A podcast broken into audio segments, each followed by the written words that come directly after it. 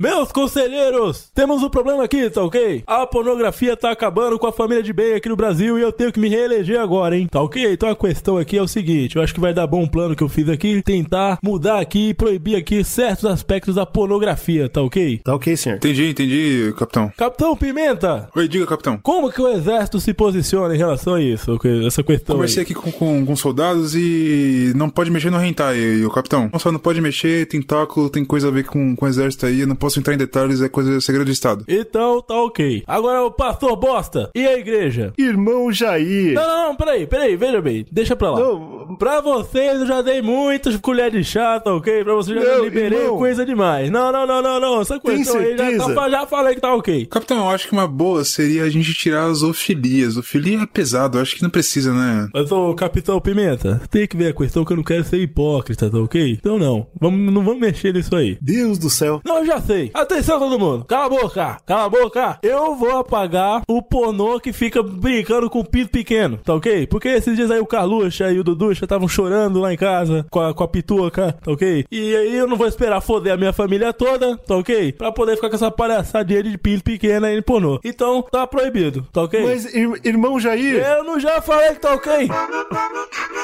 Você está ouvindo o Zcast.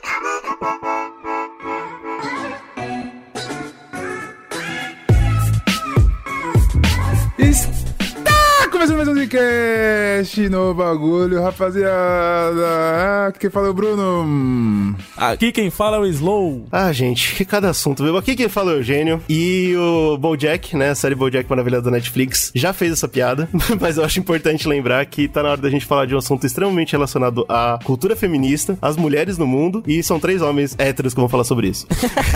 Tá sem gravata, a gente tá errado. Tem que ter A gente tá sem gravata borboleta. borboleta, né, mano? É, me deixa chateado um pouco. Mas, é, é, na verdade, não é nem culpa de da gente não saber o que falar. A gente pesquisou muito, é óbvio. A gente vai tentar tratar o melhor possível desse assunto. Mas é questão também de não conseguir chamar a gente pra nossa agenda complicada de gravação, né? Isso que é foda. Mas a gente vai, a gente vai mudar isso. a Isso gente vai mudar, isso. com certeza. Os próximos casts aí de temas mais variados possível terão os mais variados participantes também. É isso aí. E ele fala sobre o quê? Ele fala sobre, ó, vapo vapo, sobre o quê? Sexo, filmado, Putaria. putaria. Não é, né? Tá faltando o podcast de sexo ainda nosso, a gente tá devendo. Mas a gente vai falar sobre a indústria do pornô, porque ultimamente, né, no Brasil principalmente, teve muitos escândalos aconteceram ao redor, né? A gente, a gente viveu, todo mundo viveu o, o Rise and Fall da Mia Khalifa e tal, então acho que tá num momento interessante Rise and falar Fall. sobre isso. Vai se fuder, Rise and porra. Fall, porra. Que Rise and Fall? Fala em português essa merda aí. A ascensão e a queda, a ascensão e a Olha queda. aí. E esse cast a gente vai comentar também sobre não só a indústria, mas também sobre a maneira como ela afeta os usuários. Então vai ser quase um podcast de ciências também, né? Eu não pesquisei nada disso, não. Eu só vi tristeza. Eu só vi coisa chata. Ah, só. é, então não tô dizendo também que a ciência vai ser feliz aqui na brincadeira.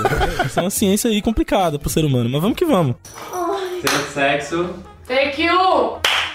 Ação! Pra gente falar de pornografia, eu acho que no- a gente tem que entender como que é a cultura sexual humana, como que vem isso, né? Por, por que, que o cara quer assistir pornô, tá ligado? Por que as pessoas gostam de ver as pessoas transando? Qual que é, da onde que vem isso? E, tipo, eu fui pesquisar um pouco dessa parte mais histórica. E aí, tipo, a primeira coisa que você vai pesquisando quando você vai lendo e tal, é que putaria tá no mundo e é isso. É uma parada gosta, que né? sempre teve aí, desde representação de, sei lá, o cara tentando desenhar alguém pelado na, na pedra, qualquer porra assim. Então sempre teve essa parte de adorar o nu ou coisas nesse sentido. É difícil pensar, será que a galera, tipo, desde sempre achava bonito ou foi uma coisa que foi evoluindo com a sociedade, né? Porque eu imagino que quando um cachorro vê outro cachorro transando na rua, ele não, não tá interessado, né? Ele continua seguindo a Ah, vida falar pra dele. você que ele tá, porque faz um monte de cachorro em volta, bicho. Sei não, E rapaz. só um balde de água pelando que tira aquela Não, água quente não, não deixa mais animado o negócio? Tem que jogar água fria, cara. Ah, não sei, cara. Eu acho que a quente queima mais, machuca mais.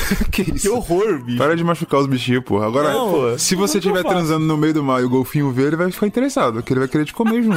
O golfinho gosta dessas porra aí. É, tudo bem, tem alguns animais que realmente gostam. Mas eu não sei, o, o humano eu queria saber se a gente sempre teve interesse ou se algum dia foi tipo, ah, foda-se, os caras estão transando lá e tá tudo bem. E aí, tipo, se a gente pegar, por exemplo, os gregos, a gente tinha aquelas estátuas malucas. Pegar os pais da, o pai da Cara, putaria, já, os gregos. ele já baixa o nível, né? Tipo, eu não, eu não vou falar de humanidade, eu vou falar dos gregos. Dos gregos. final. Não, mas os gregos eles tinham aquela parada de, tipo, de representar o nu, os caras, tipo, gostosos, com pênis pequeno. Não tinha essa parada? Os caras gostavam de fazer? Era Eles bom, tinham né? Grande era muito ofensivo, né? Então botava pequenininho pra deixar legal. O Slow nessa época aí seria um lord. É, então.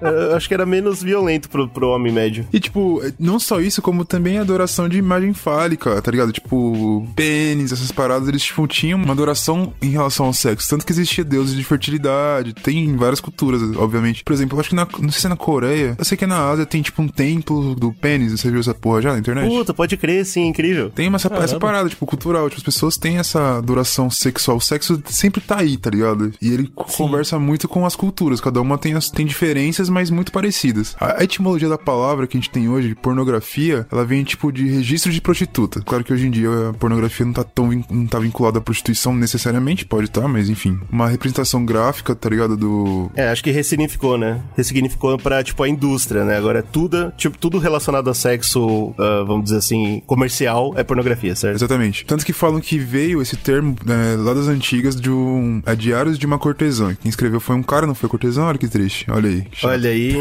E esse cara, ele gostava de Sempre sair pra assim. putaria, de fazer bagunça dele. mansplaining, né? Desde aquela época, o cara querendo falar no lugar da moça. Se fuder. Mas só que a parada mesmo do, do registro era ele sair na putaria à noite comendo a, a putanhada, bagunçando, e ele ficava, tipo, registrando isso. Ele contava, tá ligado? Tipo, não só chegava na mesa do bar e falava, ah, comi não sei quem, não sei quem, foi um sexo interessante. Mas não só isso, mas ele registrou essa parada e ficou, e daí veio essa porra, né? Puta, esse maluco é tipo os caras de hoje em dia que fala que, que tira foto de nu artístico. ah, porra. Ele, ele quer aí, fazer cara. putaria, mas ele, mas ele quer fazer artístico, né? Porque, veja bem, eu estou aqui É um trabalho como qualquer outro, cara. Para com isso. Então, alguns sim, outros não. E eu, eu acho que esse cara aí era um desses outros. É isso que eu tô falando.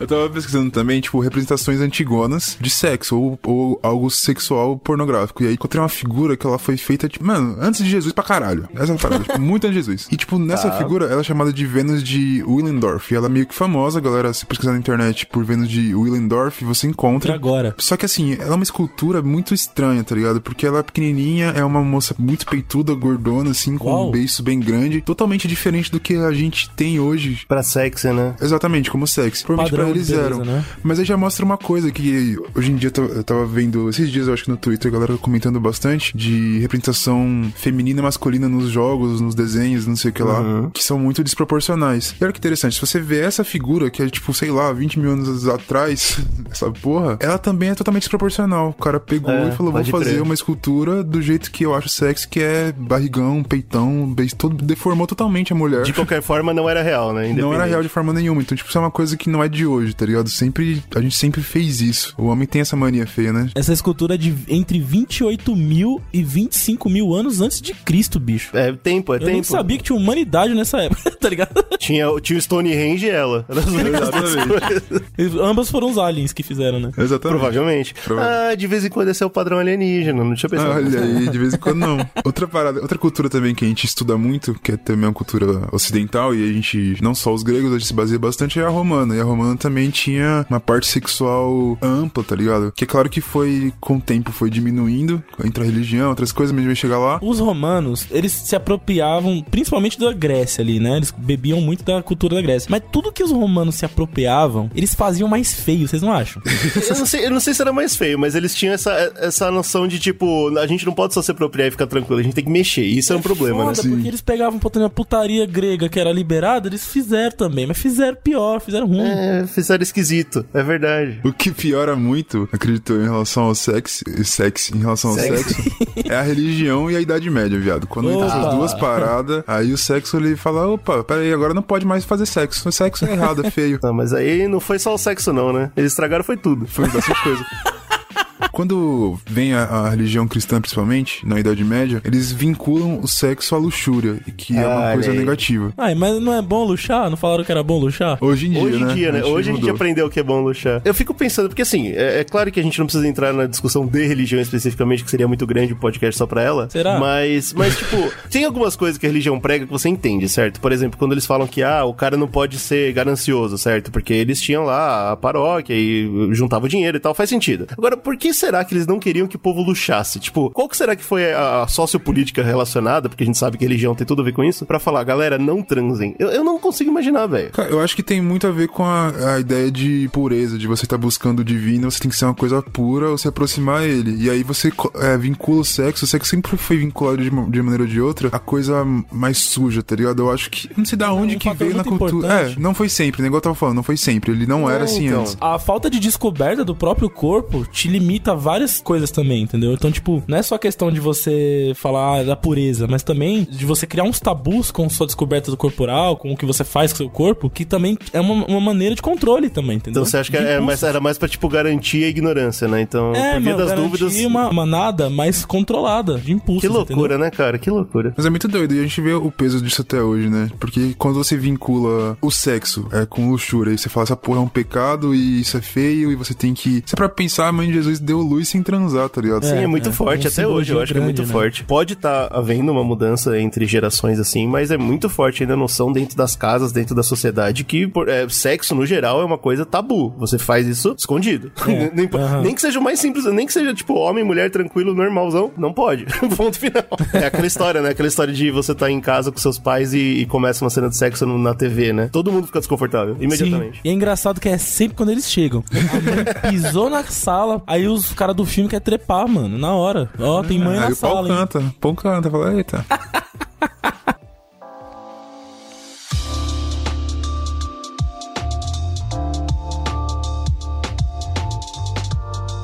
No século XIII, aí a gente piora um pouco mais a situação, porque Como? vem a Inquisição, né, velho? E Ah, aí, é. assim, a gente piora no sentido de que a Inquisição, ela meio que, não que antes também não tinha, mas a Inquisição, ela meio que institucionaliza essa parada de você pegar essa porra e dar-lhe pau e matar e fazer bagunça, entendeu? Então, tipo, se o cara tá, é, sei lá, ah, fulana é, traiu e gosta de fazer sexo diferenciado, vamos pegar ela, vamos regaçar aqui pra ser um exemplo pros outros. Queimar, matar, torturar, né? É porque antes era só mal olhado, né? Isso, exato. Agora é, agora é assassinato.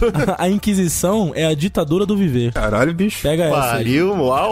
De, que frase do nada. de qual música MPB que você tirou essa porra? MBB, MBB. MPB.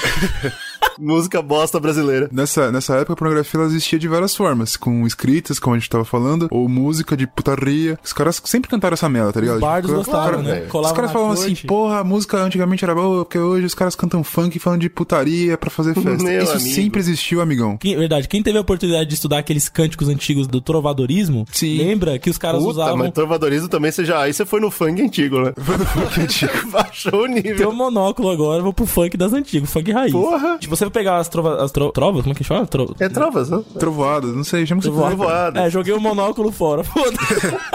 Se você pega essas músicas, é, você vê que eles falavam muito sobre ondas do mar, né? E ondas do mar era a representação alegórica pra sexo, para o movimento de vai e vem, né? Sim. E é sempre a arte, né? Qualquer coisa, se você notar, a, a droga, o sexo, tudo que é proibido, a arte abraça. Fala, pô, então a gente, a gente vai usar. Fazer o quê? É o que tem.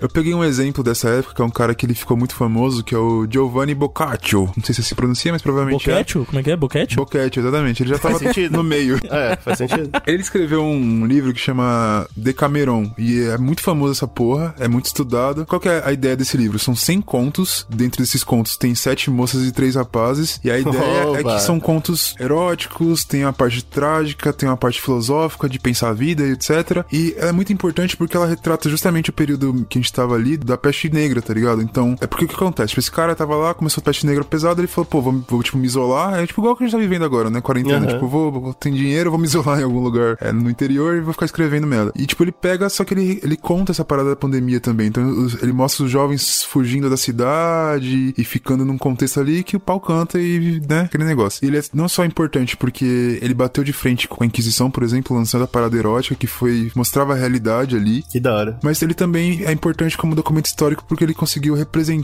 como tava sendo viver naquela época, tá ligado? Ele escreveu, tipo, Bem legal. uma história de jovens naquela época, vivendo a- a- aquela pandemia, tá ligado? Eu não vou mentir que eu já fiquei um pouco incomodado aqui, porque, pô, o cara, entendeu? Ele tava revolucionando, certo? Ele tava começando um movimento e o cara já vai meter o dobro de mulher do que de homem. Sim, exatamente. Aí é Isso foda, o tal né, do homem, cara? né, cara? Tal do homem. Hoje em dia é assim, naquela época, como que era? Pior. Porra, mas aí, entendeu que o cara não ajudou?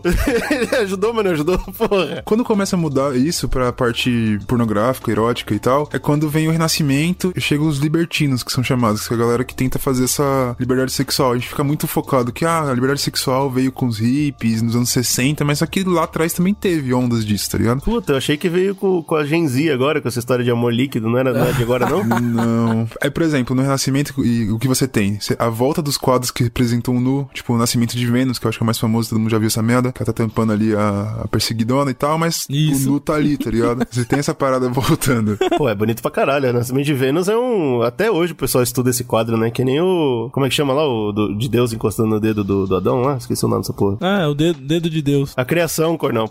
o dedo de Eu Deus. de dedo de Deus, dedo de Deus. Um cara que é muito importante pra essa época aí do século XVIII e tal é o Marquês de Sade, todo mundo conhece. O cara criou o sadismo, mano, não é qualquer um. É, isso aí é da hora. Isso aí Ele tá ele criou o sadismo, mas ele, Está- ele representou isso, deixou Ele deu famoso nome, e as né? Ele deu pessoas. nome. É, exatamente, a galera associou a ele a prática. Mas a prática já existia. Pode ficar tranquilo que isso com certeza. Porque ele era um nobre e ele gostava da putaria. E além disso tudo, ele também ele afrontava muito a religião. Ele era, tipo, muito crítico. E ele gostava, tipo, de agredir. Sabe? Ele era tipo um Zencast, assim. Ele gosta de falar dos temas daquela agredida de leve, deve, entendeu? né? De falar demais, é. Exatamente. E qual que é a fita? Eu fui ver que, tipo, quando ele era muito jovem, ele foi pra guerra, guerra dos 100 anos lá, pá, se fudeu legal. E aí ele voltou e foi forçado a casar jovem. Falou, ah, vai casar com não sei quem. Só que ele se apaixonou por. Não lembro se era prima dela, uma empregada lá, enfim. Ele se apaixonou pela noite, né? É, enf- enfim, né? Começou a, a- a bagunça, porque ele tinha que se deitar com a Apaixonou pela esposa. garrafa. Se, se apaixonou por outra, e ela morreu e tal, e ele ficou nessa brisa. Depois que essa menina morreu, ele ficou na brisa. Falou, porra, foda-se, esse negócio é putaria mesmo, bizarro, que se dane. E ele foi levando ao extremo toda. E quando você tem dinheiro, é isso que você faz, né? Você vai, você vai ter essa liberdade, né? Tudo você tem essa liberdade. Só que aí entra várias coisas, né? Porque além dele fazer essas putaria bizarras e a galera ficar com aquele, meu Deus do céu, o cara tá fazendo coisa bagunça, e o cara é, é nobre, então ele tá próximo da religião, tá próximo dessa parada toda. Então a galera fica, não gosta muito, né? Os, os pares dele ali não acham muito interessantes. Até gostam, né? Mas falam que não gostam. É, até, fazem, mas fazem escondido. Esse cara não, ele faz e gosta de escrever e mostrar pros outros. Ei, olha o que eu tô fazendo. se liga aí, se liga aí, olha aqui, ó. Além, é claro, de bater muito na religião. Ele fala, ah, religião é uma merda e tal. Então essa parada faz uma fama pesada pra ele e começa a ficar, ó, tá uma merda isso aí, não sei o que. Ele acaba sendo preso, Oh, é, fica preso sacanagem. na Bastilha lá. E lá na Bastilha que ele escreve a maioria dessas paradas que ele fez lá de ba- bagunça. É aí que é pior ainda, né? Tô com tempo livre, não posso fazer putaria, eu vou escrever sobre as que eu fiz. Começa a escrever pra caramba. Só os fanfic do mal lá. Exatamente. Que e aí ele incrível, termina, tipo, a vida dele meio doidão e meio isolado, assim, sofrendo muita perseguição política, porque ele era um. é, é, Ele naquela época seria, ah, o esquerdalha que fala de putaria. Maconhista, o maconhista. Maconhista, exatamente. Eu chamei ele de maconhista. Well, there it is, you little bugger. There it is. What? well, your clitoris. It's deep down in the bottom of your throat. now, now, Miss Lovelace. Outra revolução que a gente tem é justamente quando vem a fotografia e impressão, tá ligado? Acho que as pessoas não têm a noção de quão a impressão foi bom pra cultura e deu o primeiro boom, não primeiro, né, mas um dos primeiros booms culturais, assim, muito forte. Porque antes, cara, quando você escrevia um livro, você fala assim, tá, não tem, não tem impressora, tá? Você não imprime nada. Eu Você escrevi tem um um livro. livro. Beleza, Ponto. um livro. Que eu vou fazer com essa merda? Como que eu vou fazer? Cara, você tinha que ir pra aquelas, não é frade, sei lá, os monges, Escrivão malucos. lá. Os caras ficavam copiando aquela merda, viado. É, é. Então, tipo assim, pra você ter 100 livros lançados, era uma merda. Porque tem que ter um chifrudo copiando o bagulho 100 vezes, E é cara. por isso que o cara que tinha biblioteca, que ele tinha uma estante boa, assim, de livro, é um. Pô, mano, os cara é foda, ele tem uns livros aqui. Imagina pra pornografia em relação a, a esses textos. Tipo, sei lá, pega um texto do Marquês de Sade, por exemplo, o cara escreveu a parada lá, alguns caras iam copiando e iam passando ali na parada, tá ligado? Mas se tivesse impressora, por exemplo, meu amigo, aí vai ser bagunçado. O que acontece? Tipo, a, a produção é, pornográfica no século XIX, ela tem um boom muito grande com a impressão. Claro, com outras coisas culturais, mas a pornografia vem junto sempre, né? Ela sempre tá lado a lado com a, a cultura de massa, tá ligado? Então, tipo, os livros eróticos começam a ser produzidos em, em massa e a galera fala, opa, agora ficou bom, hein, caceta. E no Brasil, eu tava vendo que no final do século XIX, ali em 1870, eles começam, começavam primeiro a trazer essa literatura gringa pra cá, dos contos eróticos é, em outras línguas que estavam sendo produzidos lá fora. E logo o brasileiro falou, não, putaria tem que ser adaptar pro mundão, o povo não sabe ler inglês, francês, A gente não tá nenhuma. entendendo, vamos criar as nossas. Exatamente. Então começou a ter os, os aut- autores nacionais que geralmente eram anônimos, tá ligado? Não, não tinha tipo um cara famoso que você lembra até hoje, apesar de escreverem muito e ter muitas histórias, tá ligado? Será que o Monteirão Lobato escreveu putaria? Ah, deve ter escrevido, deve ter escrito sim. escreveu, né? Escreveu. Escreveu, escreveu. Machado de Assis, todo mundo bagunçando. escondido. Rapaz. Porque é aquela história, né? Eu, depois eu vou entrar mais nisso, mas assim, tipo, a indústria pornô, é como ela é, ela é expulsa, né, da, do, do mainstream, mas ao mesmo tempo ela é muito grande, muito influente, é o início pra muita gente, né, pra muitas carreiras. De vez em quando ator, diretor, essas paradas. Então, Stallone, por exemplo, nada. Stallone foi fazer bagunça com isso aí. É, a gente, a gente tem um exemplo aqui no Brasil que é o Alexandre Frota, né? O grande ator. Não. É, eu não duvido nada que esses grandes escritores também já começaram com umas fanficzinhas de leve, né, pô? Sim, Porra, é um trampo, mano, como qualquer outro, É, tá ligado? exatamente. Eu queria ler uns pornô do Machadão, hein? Puta, ia ser triste, eu acho, hein? Você ia ler e chorar. Ia chorar de pau duro.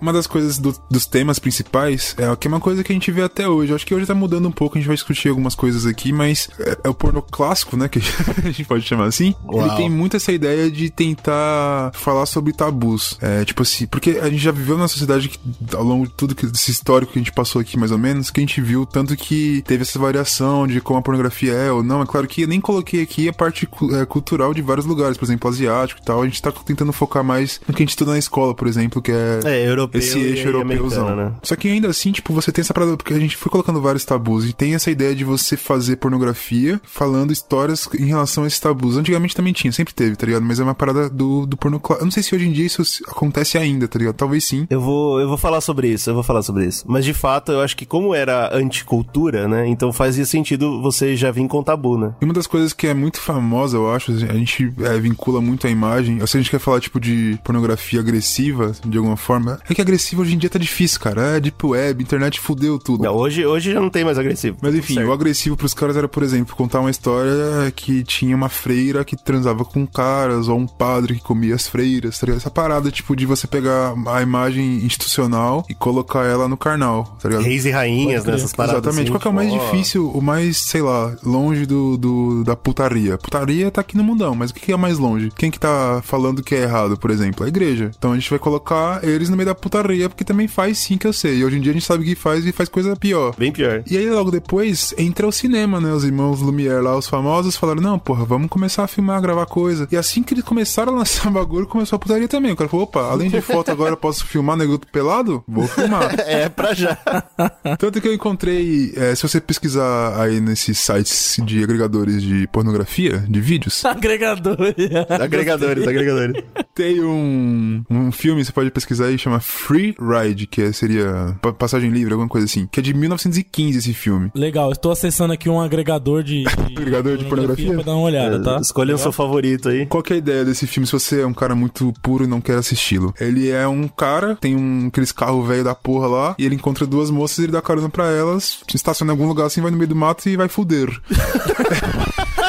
A fuder. Ah, peraí, pô, é um filme daqueles. Nem, nem fala, nem som não, tinha, é, né? é filme mudo, cara. Tô é vendo filme... aqui o bagulho das antigas mesmo, porra. E assim, é muito engraçado porque hoje em dia você vê pornografia, tem todos os ângulos de como você vai mostrar e tal. As pessoas têm essa. Eu não sei quem, talvez jovens, é, tem essa ideia de que é a parada real, aquilo. E não é, né? Tem vários ângulos pra mostrar isso, mostrar aquilo. Se você vê esse bagulho aí, é tipo um nego fudendo, tá ligado? É feio pra Bem caralho. real, né? Tem uma cena que o cara tá transando assim com a menina deitada no chão e tá vendo a saca de uma só saca. Exato, tô essa vendo. Ce- é. isso aí. Isso pra eles é, o- é isso horrível de assistir, cara. Ah, é o pior. Ninguém quer ver isso, cara. Eu tenho uma dúvida. Eu, eu não vou entrar, tá? Porque eu também não quero machucar meus olhos, mas é, os, os gemidos são naqueles cards de texto que Não aparecem. tem entre- gemido, cara. Só tem Então, a por isso que eu- por isso que eu tô musiquinha de perguntando. Charlie Chaplin, tá ligado? Então, mas não, não tem card de texto. Não tem, não tem. Ah, Nesse filme pena, não tem. que porque pena. assim, uma coisa também que já começa a entrar desde aí é porque esses filmes, eles ficam meio que escanteados, né? O cara tá fazendo isso, ele tem a tecnologia pra filmar, por exemplo, mas ele não vai estar na cultura ali, na parte. Não vai É. estar com, com cineastas falando, pô, e aquele balão de fala que eu coloquei que legal, entendeu? Não, tá Não, essa não parada. mesmo. É. E tipo, isso vai deixar mais claro. Então o que eu vou fazer? Vou botar os caras fudendo e vou filmar. E é isso, bota uma musiquinha de fundo só pra nego não ficar no silêncio. E já era, tá ligado? Então, tipo, sempre foi, foi assim. Tanto que depois, é claro, foi se desenvolvendo e sempre foi tendo essa putaria, filmando, sei lá, por exemplo, uma stripper. O cara pegava lá a câmerazinha, filmava uma stripper e ia passando pros amigos, tá ligado? Parabéns, tenho, tenho um filme pornô. né? É. E é qualquer fita. No século 20 mais pra frente, tipo, 1930 e 40, os Estados Unidos, eles aprovam uma lei de censura e tal, de, ó, Aí fudeu. putaria é a merda. Eles colocam essa parada. A galera fala, beleza, o que a gente pode fazer? Vamos fazer cinemas clandestinos. Já que não pode ter, a gente vai fazer clandestino. Aonde? Ah, onde que tem putaria? No puteiro. Então a gente bota lá, o nego assiste, já tá lá mesmo. Meu, e é, é a mesma história que a gente viu exatamente igual com a proibição da droga, né? E também nos Estados E Unidos. do álcool também. Mano, caralho, como, é- como é que não aprende, né?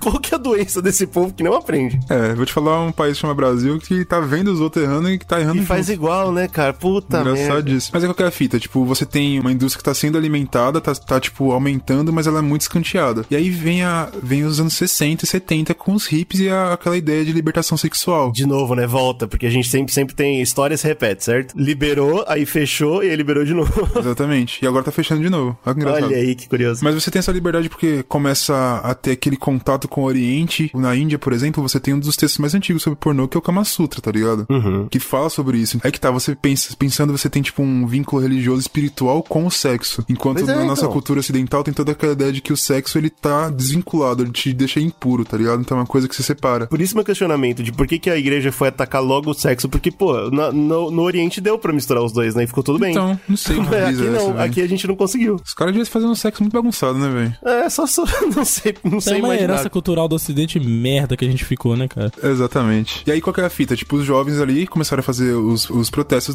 dele, toda aquela ideia de contracultura, aquela música, trazer essas paradas orientais, filosofia oriental, essa, espi- essa espiritualidade diferente. Liberdade do corpo, né? Exato, toda essa parada. A gente tem um cast sobre o Charlie Manson, inclusive, que é muito bom. É muito Que a legal. gente contextualiza bastante essa parte da contracultura e dos hips, de como que funcionava. Então eles estavam E do buscando. LSD, né? Tem que, tem que botar aí no pacote. O LSD também, se juntar os dois dá o... todo o contexto, né? dessa, dessa, 60, dessa parada. 70, matamos aí. E aí, tipo, os caras começam a ir contra esses conservadores. Um dos símbolos disso é o filme Garganta Profunda de 72, que é um filme muito famoso. Tipo, por mais que você. Eu nunca tinha assistido, eu nunca vi o filme todo. Eu vi, tipo, algumas coisas, mas você Todo conhece mundo essa porra. conhece, mas ninguém viu. Assim, da geração mais recente, né? Tipo, é difícil você ter visto. Mas todo mundo fala desse filme, né? Ele, ele virou um exemplo pros dois lados. Ele é um paradigma, ele mudou tudo. É, assistia cinema escondido, ia assistir os filmes no, no puteiro e tal, porque você não podia, a pornografia era uma coisa totalmente errada. Começa todo esse, esse engajamento jo- do jovial, da galera falando, não é assim, o cacete, sexo é bom, é que se foda, vamos à droga. E aí vem um filme, Garganta Profunda, que o cara, ele faz o quê? Ele coloca um enredo, ele coloca comédia. Ele é um filme que, pelas cenas que eu tava assistindo, você tipo, tem a putaria ali, depois tem um. Você ri, você fala, porra, caralho. É Porque originalmente é um filme, certo? Tanto que Exato. saiu o grande circuito. Então eu quero já. A primeira, primeira coisa que eu quero perguntar aqui: pornô com ou sem história? Ah, velho, eu não sei. Hoje em dia acho que ninguém não vê mais com história, não. É, Então, eu, eu- eu- História, não? inclusive, dentro do, do Garganta Profunda, ele é a prova de por que que hoje em dia o pornô não tem história. Mas calma aí, deixa eu falar da história dele primeiro, porque a história dele é incrível. You'll get it. You're in on the ground floor. We got the we got the Playboy spread coming out. Mm-hmm. She's a brand name. She's like Betty fucking Crocker. No, she's Linda fucking Lovelace. Listen to me. You want to pay us back? You get her doing what she's good at. Now, I got Deep Throat two, three, four lined up, ready to go. Now, this is big business we're talking about, not some fucking nickel and dime shit you're talking about. Qual que é o, o mote, né? Porque assim, sei lá, se você já ouviu o Gordon Profundo, você fala, tá bom, é alguém chupando o pênis.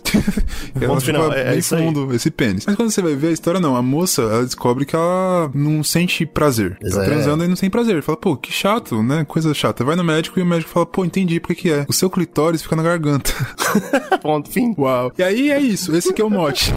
a partir de então ela vai... Temos um filme, vambora. Ela vai ter prazer chupando pênis. E aí, a atriz que fez esse filme é a Linda Lovelace. Dizem que, inclusive, o marido dela na época, que era o tipo produtor ali que tava filmando a parada, hipnotizava ela pra chupar pinto. Não é possível É. isso, cara. Então, é, é foda. Hoje em dia a gente fala como hipnoti- hipnotizar e tal, mas a verdade é que o cara era. Ele tinha- ela, ela vivia numa relação abusiva, certo? Ah, então. tá. Então ele tinha uma pressão psicológica, né? Uma- Isso, exatamente. Então, tipo, é, a gente pode chamar de hipnotizar, mas a gente sabe que hoje em dia tem nome pra isso, né? E é abuso. É abusivo mesmo, né? E aí esse cara, ele tava envolvido na produção, ele queria ganhar dinheiro, ele simplesmente colocou a namorada e falou, não, ela faz, pode pá. E tá ligado? Tipo, Exatamente. E às enfiou ela não tinha nem falado pra ela, né? Só tipo, ó, só faz. só faz, E exato. aí, se você for ver um pouco da, da história dela, no YouTube você acha uma. Como se fosse um documentáriozinho da- do, do Channel 4, aquele canal inglês, tá ligado? Que eles fizeram. E aí, tipo, tem inclusive esse marido dela, esse merda aí, falando pra caramba de bosta lá. E você percebe, tipo, ela era uma, jo é uma dessas jovens hippie, tá ligado? Tipo, e você vê a mente das pessoas, né? As pessoas pensam em liberdade sexual, é a mulher fala assim, pô, liberdade sexual, vamos transar. E o cara fala, pô, foi muito fácil transar com essa mulher, então ela é uma vagabunda. É, É isso, cara, Porque é aí isso. vem o patriarcado, né? O machismo cultural e deturpa tudo, mano. É uma desgraça. Desmonta, mano. Porque quando você tem esse bagulho da liberdade sexual, o homem, ele, ele quer só pra ele, tá ligado? E aí a mulher, ele fica mal vista, um monte de coisa, né? Tem uma parada abusiva em cima disso também, né? Qual que é a fita dessa, dessa linda Lovelace? Não, o Eugênio já, já deu já mais ou menos qualquer parada. Começou isso, ela era uma jovem e tal, fez esse filme Garganta Profunda e deu um estouro muito forte. Tipo, foi pra, pras grandes salas, a galera falou, vamos apostar pra ir pras grandes salas, porque tá tendo toda essa revolução e tal. Tal, vamos fazer ver se dá certo. E deu muito certo. Foi um sucesso tão, tão grande que ela ficou famosa pra caralho, tá ligado? Ela começou a ser convidada pra ir na mansão da Playboy, que já tinha aquela mansão gigante lá e tal, dar rolê com famoso, com um ator de Hollywood, o caralho. Foi um grande estouro, ela ficou uma, a- inclusive uma imagem de defensora do sexo livre e da pornografia e do caralho. Exatamente. Agora, quando você entra pra ver a biografia dela, porque depois ela falou, ela se abriu, tipo, muitos anos depois, ela falou, ó, minha vida é uma merda, foi uma bosta tudo. Naquela época, ela era uma bastião do feminismo defendendo, né? Você tinha essa visão, defendendo o sexo livre e a pornografia. Depois ela fez totalmente o contrário. Ela falou, não, acho a pornografia muito errada pra mulher. Porque na verdade foi assim, né? Ela mostrou a real. É, porque ela foi abusada. É engraçado Ponto. que esse é o momento é, chave onde a indústria, né, a galera que produz, que injeta grana nas coisas, percebe que a indústria pornográfica ia dar dinheiro pra caralho nesse momento. Sim. E ela e quando nasce esse momento, é dois viés, né? O viés que foi pra galera toda, que é tipo, ó, sexo livre, tá podendo, vamos, vamos liberar que você assistir isso não é nenhum problema e tal. Isso é uma parada que tipo meio que fomentou a indústria, né? Porque os caras estavam ali trabalhando pra isso gerar dinheiro. Só que por dentro, ela já nasce também com esse negócio do abuso contra a mulher. Então, tipo, é. a indústria pornográfica, ela nasce dentro desse meio termo bizarro, né, cara? E aí daí ela perpetua. Eu acho que você marcou bem quando você falou que é culpa do machismo, porque eu- por que, que eu acho que esse. eu- por que, que eu acho não? Por que, que eu falo que esse filme foi um paradigma? Porque a, a primeira coisa que ele faz, antes de qualquer coisa, antes da sociedade, tá? Ele vem e fala em, em grande escala pra todo mundo ouvir sobre orgasmo feminino. Você tem noção que até esse ponto não se falava disso? Mas, mas tem isso aí? Tem isso aí? Não sabia, não. Pois é, pois é, pega essa. E mais, hein? Orgasmo feminino, até, tipo, o que se falava de orgasmo feminino era, era por penetração, certo? E aí ele vem e fala, não, o clitóris que é a parada. E, tipo, no caso da, do filme, que é na idiota, o clitóris tá na, tá na garganta, então ela nem precisa de penetração pra, pra sentir prazer. Agora, nota que interessante, né? Tipo, nessa premissa, até, até aqui onde eu falei, é muito importante esse filme, tá ligado? Ele, porra, ele fez uma coisa que as mulheres não conseguiam mostrar pro homem. Mano, clitóris, caralho, presta atenção. E ele vem e mostra e todo mundo presta atenção e fala, opa, legal. Então, o, o prazer da mulher é importante. E no filme isso acontece, tá? Ela tem uma amiga, por exemplo, que fala, ah, quero mais que o cara me chupe mesmo. Tô... É engraçado, é ótimo, é maravilhoso. Tipo, fala de coisas muito importantes. Aí entra o machismo, né? e, a, e a primeira coisa que o homem faz quando ele vê esse filme é falar, pô, tá aí, quero que minha mulher me chupe. Pronto.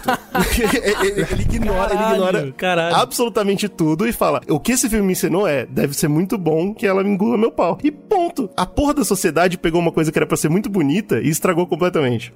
Isso dividiu não só a indústria, como dividiu hoje as feministas. Então existem feministas que olham pelo, pelo lado de, pô, tá vendo só como é importante a gente falar sobre sexualidade, abrir a liberdade sexual e, e mostrar a importância dessas coisas. E as outras que falam, pô, tá vendo como é, pornografia só mostra pro homem o que ele quer ver? Aham. Sabe? sim. Então, tipo, aí, aí se dividiu. E eu vou falar mais sobre isso, que é, no caso, a divisão entre as feministas e as radiofeministas, né? As feministas radicais, que acham que o, o pornografia não tem salvação, tá ligado? Inclusive Então, com relatos, né? Relatos aqui que a gente Inclusive pegou, com né? relatos. Eu vou, eu vou entrar mais nesse- nessa história toda, mas é, é importante ver o peso desse filme, né, mano? E como que ele, ele cisou culpa da sociedade. não é culpa do filme. É importante deixar isso claro. Atingiu as massas, né? Essa moça, ela foi a, a mulher mais famosa da sua época, provavelmente. Ela foi, mano. Ela foi. Porque foi e a mais vista. falou. E porta-voz, né? Ela fala que ela tinha que ser porta-voz porque o cara obrigava ela a ser. É, olha que loucura, né, cara? Não que ela não Puta, achasse aí- certo, tá ligado? Tipo, não, liberdade sexual é legal, só que o cara falava pra ela falar aquilo. Na verdade, ele não é um discurso, tipo, pra, só pra pregar o que tem que ser feito e tal. Na verdade, é uma ideia que é um conceito de marketing, né? Que, na isso verdade, que é faz foda. parte da cara, falando, ó, fala isso, seja feminista pra eu ganhar dinheiro. Isso machuca muito, né, cara? Machuca o movimento, machuca a porra toda, mano. É péssimo, é péssimo. E, e, de novo, é culpa da porra do homem. Então, quer dizer, se a gente conseguisse destruir de alguma forma o machismo ou a sociedade patriarcal, não seria uma coisa negativa. É isso que eu acredito, inclusive. Eu já vou deixar claro aqui, meu ponto de vista é, é isso. Pornografia não é errado. Errado é a gente. ah, mas isso aí é qualquer coisa. Enquanto não mudar a sociedade, é claro que vai parecer um absurdo, porque a sociedade enxerga do jeito que a sociedade quer enxergar, cara. Eu, eu também penso assim, mas eu vou trazer alguns dados aqui mais pra frente que podem dar uma atrapalhada nesse pensamento, tá? Você vai pra esse porno comunzão, não dialoga com o meu desejo, com os meus tesões, entende? Acho que a produção cafona, não me identifico com os personagens. Pornô feminista geralmente é pra todos. Mulher também é consumidora, mulher também dirige, mulher também tá atrás das câmeras. Ó, só pra gente gente terminar um pouco da contextualização, tem mais duas coisas que foram muito importantes pra pornografia chegar onde ela chegou. O segundo ponto é também nessa, por volta dessa época dos anos 70 e 80, principalmente que ficou mais popular, videocassete, né, cara? Quando os caras inventaram o videocassete. Aí massificou geral, né, bicho? É, você massifica por quê? Antes você precisava ir no cinema, é, seja num cinema marginalizado como num puteiro e tal, mas você tá com pessoas ali, né? Ô, galera, tamo Você vendo tem um que pornozão, ir hein? É até coisa- lá, né? Já, já é uma coisa, né? Coisa meio chata. O videocassete não, você poderia, podia ir comprar ou alugar e ver na sua casa. Você com a sua namorada, você sozinho. Lembra quando a gente era pequenininho que tinha as, as porra das locadoras, né? Lembra disso? Não E existe tinha, não. tinha aquela porta ou negocinho que era da parte pornô que você não podia entrar. Exato, mano. E aí ficava aquele pico, bota- os caras botavam aquelas cortinas de bolinha. Isso. Nossa, pode crer. e aí a gente sempre, disso. eu passava por ali via de relance, né? Isso é muito engraçado, né, mano? Na cabeça do jovem que tá indo lá assistir porra de filme de ação, eu olhava pra aquilo como sendo a coisa que a alcançar, tá ligado? Tipo, mano, algum, algum dia eu vou poder entrar aí, isso vai ser a melhor coisa da minha vida. E tipo, mano, olha que idiota. E ao mesmo tempo tinha um certo preconceito, né? Olha como era maluco, porque a gente via, sei lá, um, um velho entrando e falava lá, lá, lá, lá, lá. É, pode crer. Ele não transa, não, tem que pegar a fita, tá ligado? Tipo, é muito doido. É o machismo e o tabu se alimentando, né? É ridículo, Criança velho. É querendo escroto chegar isso, lá, cara. ao mesmo tempo julgando, porque é uma, uma, uma coisa alimenta a outra, né? E uma das coisas que, tipo, fizeram. Várias empresas fizeram sucesso nessa época do videocassete. Um dos caras que é muito famoso é o cara, aquele Butchman, tá ligado? Que ele fazia também, ele misturava muito comédia com pornô e ele, ele ganha muita grana, esse maluco. Eu tava vendo da história dele, que é engraçado, é que ele adorava o Brasil. Pô, Brasil Olha é aí. porra, gostava de Pera aí, vir pra você filmar. falou de comédia e sexo? É Brasil. É Brasil, é Brasil. Você fala assim, ah, ele adorava o Brasil, vinha fazer gravações e ele pegou AIDS aqui no Brasil. Eu falei, caralho. Que? Uau, o cara nada. ele, ele curtiu tudo, né? Que tinha pra curtir. Então, isso aí. Exatamente. E aí o outro boom que a gente tem é justamente a internet, né? Quando chega a Aí, internet. não, aí não é boom, isso aí é uma, é a mudança Uma de loucura. paradigma da sociedade, maluco. Quando você fala assim, aí veio a internet, pum, mudou tudo. Você dá a liberdade do cassete, só que com anonimidade, né? Total. Sim, porque aí você tem duas coisas. Você tem a privacidade junto com o anonimato. Porque, por exemplo, Pô, se você vai tá na louco. locadora, o cara da locadora ele sabe o filme que você tá É, pegando, por exato. exemplo. Exato, exato. Na internet, não. Você pode falar, porra, eu queria ver aquele filme lá que é diferenciado, que tem, pô, sei lá, dois caras se comendo. Mas eu não posso, Legal. não quero ver, porque é chato pra sociedade. É. Se eu for na locadora pegar essa merda, o cara vai saber. Aquele poxa, cara lá da locadora, um tiozão do rabo de cavalo, que fica lá vendo É, ele fica me julgando, fala, lá, lá, lá, pô, não sei se eu quero isso, eu quero ver no conforto do meu lar. Porque a gente vive numa sociedade que é cheia de tabus, então, e o pornografia ele fala muito sobre isso. E você mesmo pegar a fita, se alguém tá sabendo. Então, se você pode entrar na internet e pegar isso, já que teve essa evolução tecnológica, a gente consegue agora comprimir e compartilhar arquivos de maneira muito mais fácil, estourou, eu vou pegar aqui, ninguém vai ver, ninguém sabe. Posso ver o que eu quiser. Além disso, também tem uma. Agora a biblioteca ficou gigante, né? Antes você só tinha aquelas fitas. Agora você tem todas as fitas. Não, e aí tem um negócio muito louco, né? Porque a- o videocassete, ele, ele dá um boom na distribuição, né? Isso. Então, antes você tinha que ir no cinema, você tinha aquelas opções e tal. O videocassete Até porque desde sempre, né, os cinemas não queriam distribuir pornô. Sim, sim. É, tem isso. E aí a internet, ela vem nessa questão de você facilitar o acesso, mas ao mesmo tempo tem uma questão muito importante aí, que eu vou repetir bastante nesse cast, que é ninguém mais paga por pornografia. Pois é, Seja por, pi- por pirataria, que é uma coisa que a internet trouxe muito forte, ou seja por é, simplesmente Agregadores. grátis. Como agregadores de pornografia aí. Agregadores e é grátis, pornografia. bicho. Você vai lá e a internet, ela hoje, com a popularização né, total da internet, né? Tipo, na, na- na humanidade, todo mundo sabe que a internet, todo mundo convive, pelo menos a grande maioria do- do- das pessoas no mundo. Antes fosse, né? A gente queria que fosse todo mundo, mas não é. É, não é, mas, mas infeliz... Mano, isso tor- tornou a pornografia um bagulho muito comum, muito fácil, de muito fácil acesso e grátis, tá ligado? Então isso dá uma balançada maluca, revira a indústria completamente, né? Exatamente, porque se você para pensar, ela fica muito visível, né? Agora a indústria tá muito aí, todo mundo vê a indústria o tempo todo e como você falou, ela é muito acessível, então todo mundo pode acessar, tá ligado? Cada um que acessa tem a sua opinião, tem sua, entendeu? Os pontos de vista, seu gosto, tem sua maluquice. Até mesmo sem contexto, né? Porque aí a gente entra na situação da galera. O, o Slow vai falar bem sobre isso, né? Gente que entra sem querer, gente que tá pesquisando outras paradas, gente que tá pesquisando e acaba vendo um negócio que não queria.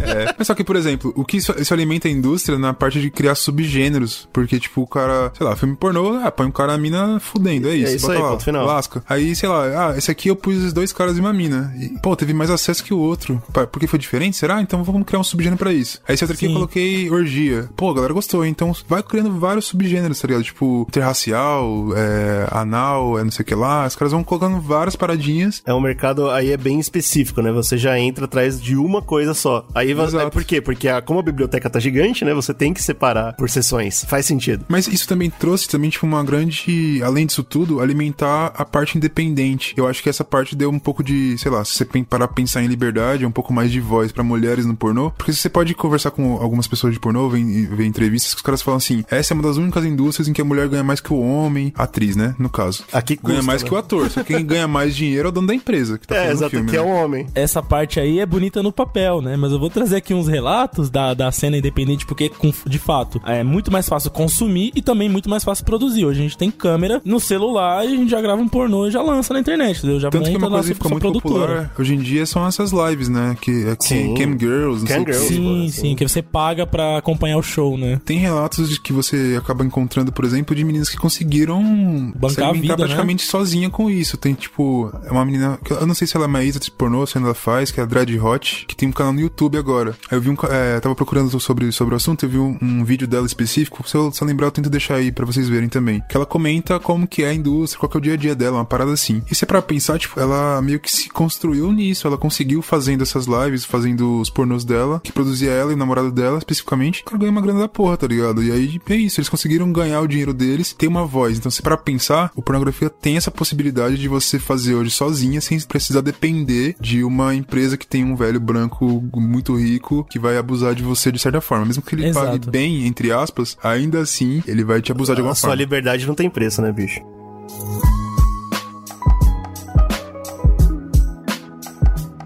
Bom, a gente tava falando de internet, né? Então eu já vou puxar uns dados aqui da internet. Eu queria deixar bem claro pra quem tá ouvindo que a gente não tá se aprofundando na- nas partes obscuras da internet ainda, tá? Isso fica pra outro podcast. Eu acho que. Ah, com certeza. Eu acho que a gente vai fazer um mais cedo ou mais tarde de. Com certeza. Esse lance que a gente tá falando até agora, de que o ser humano sempre gostou da pornografia, do- desses conceitos de libertinagem e tal, associados ao anonimato da internet, gerou tipos de conteúdos aí, maluco, que fica pra outro cast de situações sinistras, tá?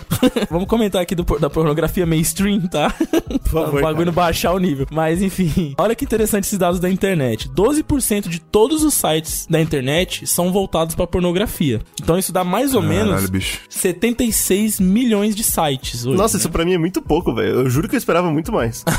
É sério? 12%, porra? Porra, bastante, cara. Bom, enfim. Eu, eu achei muito pouco, velho.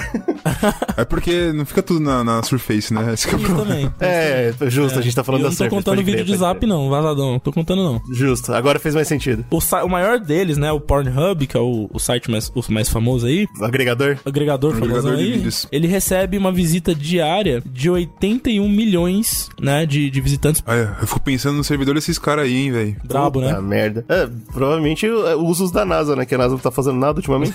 O- mas, mas tá vendo, velho? 81 milhões de pessoas entram só no Pornhub. Você me falar que só 12% dos sites são de putaria, pra mim é muito louco, velho. É... Mas, cara, eu, eu acho que com esses agregadores de vídeos, meio que. Eles meio que unificaram a parada, né? Você não precisa ficar entrando em sites, né? Não, justo, é verdade. Mas, porra, que loucura, tá bom. Pois é, e o Brasil é o décimo país que mais acessa o Pornhub no mundo. De novo, outra coisa que eu acho pouco. Como assim, cara? Ué. Tem país pra cacete no mundo. Não, mas cara. é porque Porra. tem que ver que o Pornhub é um site gringo, né? Às vezes o, o galera do Brasil usa, sei lá, o, o sei lá, o danadinhas.com, sei lá, entendeu? Essa Isso, porra. isso me deixa chocado, porque o Brasil é um dos maiores países do mundo, certo? É, eu Então, fico chocado do Slow conhecer esse site aí. O Não, porra, chutei. cara. Danadinhos.com. Vou até jogar aqui pra ver se tem rampeiras.net. Uau.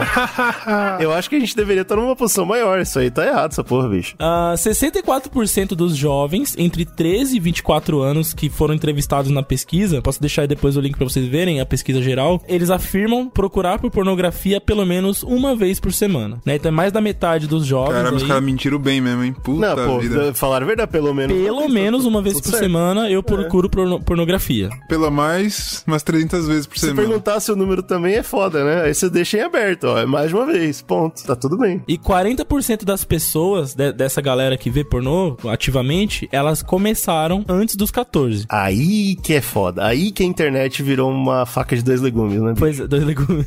Porque E dentro- fica complexo, né, essa história. Porque desses 40% que começaram antes dos 14, 80%, ma grande maioria, não estavam procurando por pornô quando viram É, pornô. é aí que fode. É, esse é o problema. foda. É aí. Que entra a parada. Não é que o molequinho tava, é, eu sou safado. Não, ele, ele achou pornô na frente dele. E eu posso dar um relato pessoal meu aqui. Que a É, primeira então, vez rapaz. que eu vi algo pornográfico na vida foi quando eu tava fuçando na, nas tralhas lá de um tio meu e eu encontrei um pôster da Madonna, pela dona. tipo, não sei se dá, é, é- é pornografia, Madonna. certo? De certa forma, né? Porque é- Uau, é visual. uau. Sim, Porra, pornografia. Entendeu? E eu achei, eu falei, uau, olha só, e tinha umas poses, uns bagulho meio, tá ligado? Daquele estilão dela meio sádico, assim e tal. E foi a minha primeira. Porra, né? Eu não estava procurando por aquilo. Eu fiquei muito impressionado que vocês têm essas memórias. Eu não lembro qual foi a primeira vez que eu vi isso, não.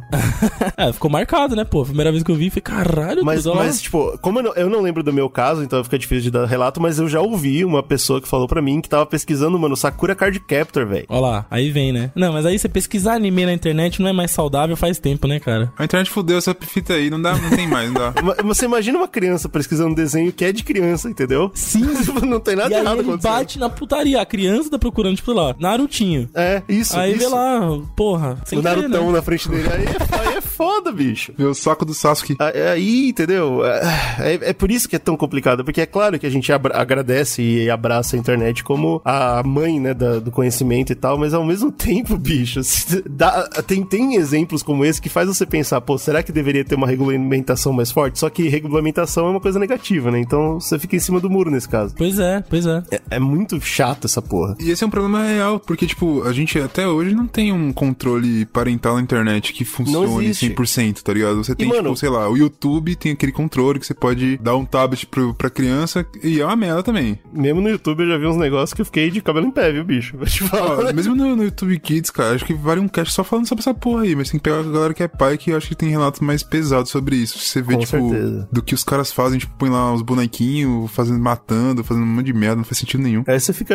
né, porra. Você tem esse controle que é de um site específico no YouTube, por exemplo. Um site. Mas, cara, é, como que você faz pra controlar a internet? E aí você pode, você pode pensar assim: ah, não, mas eu posso, sei lá, em casa ela não vai acessar e pronto. Ela vai ter um tabletzinho com o YouTube instalado e é isso. Beleza. É, Só que quando estiver na escola, por exemplo, e alguém tá com celular, a internet tá acessível pra todo mundo, velho. O cara Exato. botar lá, e aí? Você não pode controlar o filho dos outros também. vai ver, cara. É dentro dessa discussão que, por exemplo, vem as feministas radicais, com quem inclusive conversei pra fazer essa pauta, eu, eu queria saber a opinião direito delas. E a fita é essa: só tem um jeito de resolver isso, certo? Vamos banir completamente pornografia. É uma indústria podre, é uma indústria feita pro homem abusar da mulher, e o único jeito de resolver isso é não tendo, tá ligado? Ela- Elas vieram com isso, eu entendi o ponto de vista delas, é claro. Mas não funciona de forma nenhuma, né? Então, eu- não concordo, mas eu entendi. E é interessante pra gente ver por que, que esse ponto de vista nasce, né? De onde vem esse, esse ódio todo à indústria? A gente, a gente falou aqui, né? O Garganta Profunda foi um filme que quis fazer muito bem e acabou, infelizmente, fazendo muito mal no que diz respeito a transformar a mulher agora. Ela já era um objeto sexual, agora ela virou um objeto sexual embaixo e em cima, né? Os caras falam, pô, show, agora vamos abusar dessa porra aí. E a, a Linda Lovelace, que na verdade é Linda Susan Borman, né? Ninguém nem sabe o nome certo dela, porque ela pegou, ela, ela se tornou esse símbolo, né? Ela, antes, defendendo a pornografia, ela foi contra a igreja, ela foi contra o governo, ela foi, um- né? Ela foi um, Um porta-voz, né? um grande símbolo, certo? E aí Um depois bode quando ela expiatório, muda, no final das contas. Pois é, pois é. fudeu. E aí, quando, Exatamente. aí, quando muda a história e a gente descobre que ela só se fudeu e ela fala que ela foi abusada e tal, ela se torna um símbolo ao contrário tão forte quanto. E hoje em dia, hoje, as pessoas usam o nome dela como exemplo de por que pornografia não funciona. Entendeu? Tipo, falam, ó, tá vendo aí? O filme veio e estragou a vida da mulher. Por quê? Porque ela não ganhou um centavo com esse filme. Ela até teve que fazer outras e tal, mas mesmo assim, ela morreu pobre, no esquecimento. E até hoje os filhos dela sofrem o estigma, né? Tipo, tem um documentário muito bom que é Inside Deep Throat, né? Tipo, dentro da garganta profunda, que é do HBO. E aí a gente sabe que HBO, né? Eles vão fundo mesmo. Vão fundo mesmo. É foda, né? A terceira série vem como? Termina o documentário com a, fi- com, com a filha dela falando que, tipo, né, é foda, mas a gente tenta manter a vida aí e mostra um texto falando a filha dela teve que recusar porque chamaram ela pra fazer o Deep Throat 7. Tá de brincadeira. Tá Sete? ligado, mano? É, é, é. Que? Além da indústria não ter parado em cima do- de tudo que a Linda fez, eles continuaram produzindo e ainda estão abusando da família, mano. Tipo, ô, você não quer fazer o papel da sua mãe, não? Tipo, mano. Porra. é podre, certo? É nojento e é triste. Mas, de novo, não é culpa da pornografia. Eu, eu não vejo como se fosse. É culpa dos cornos que faz essas porra, certo? É, é complicado. Do you think there is some sort of post traumatic stress that is in you from this experience? Yes, and uh, I think it kicks in mostly when I go out in public because the stares I get, I feel like people can see through my clothes, and it brings me deep shame. It it makes me feel like it makes me feel like uh, I lost all right to my privacy, which I did because I'm one Google search away. Yeah. Mas aí a gente tem um exemplo muito mais claro, muito mais recente, que é o da Mia Khalifa. E a Mia Khalifa, ela passou a mesma coisa. Ela viveu a história tão igual a Linda que é chocante como, como tudo se repetiu e ninguém falou nada sobre isso. É verdade. E a gente até foi uma das inspirações pra gente fazer esse cast nessa Ah, discussão. sim, aqui. sim, porque a gente começou a ver alguns posts é, sobre online e tal, especialmente da virada, porque houve uma virada com a Linda que eu não falei ainda, e eu vou falar agora com a Mia e vocês vão entender tudo. Ah, foi a virada que a gente falou, não, agora a gente tem que falar sobre esse assunto, porque a sociedade tá podre demais e a gente precisa se, né, pelo menos se, se posicionar sobre essa porra. Exato. A Mia Khalifa, ela entrou na pornografia muito cedo. Como, tipo, a maioria esmagadora das meninas que entram aí no- no- na, na indústria agora, né? Ela fez só três meses de pornografia, cara. Ela fez poucos vídeos. Isso é chocante, né? Não parece. O nome dela é tão grande que você fala, não, ela é uma atriz pornô há anos. Há muito tempo. Não, velho. Não.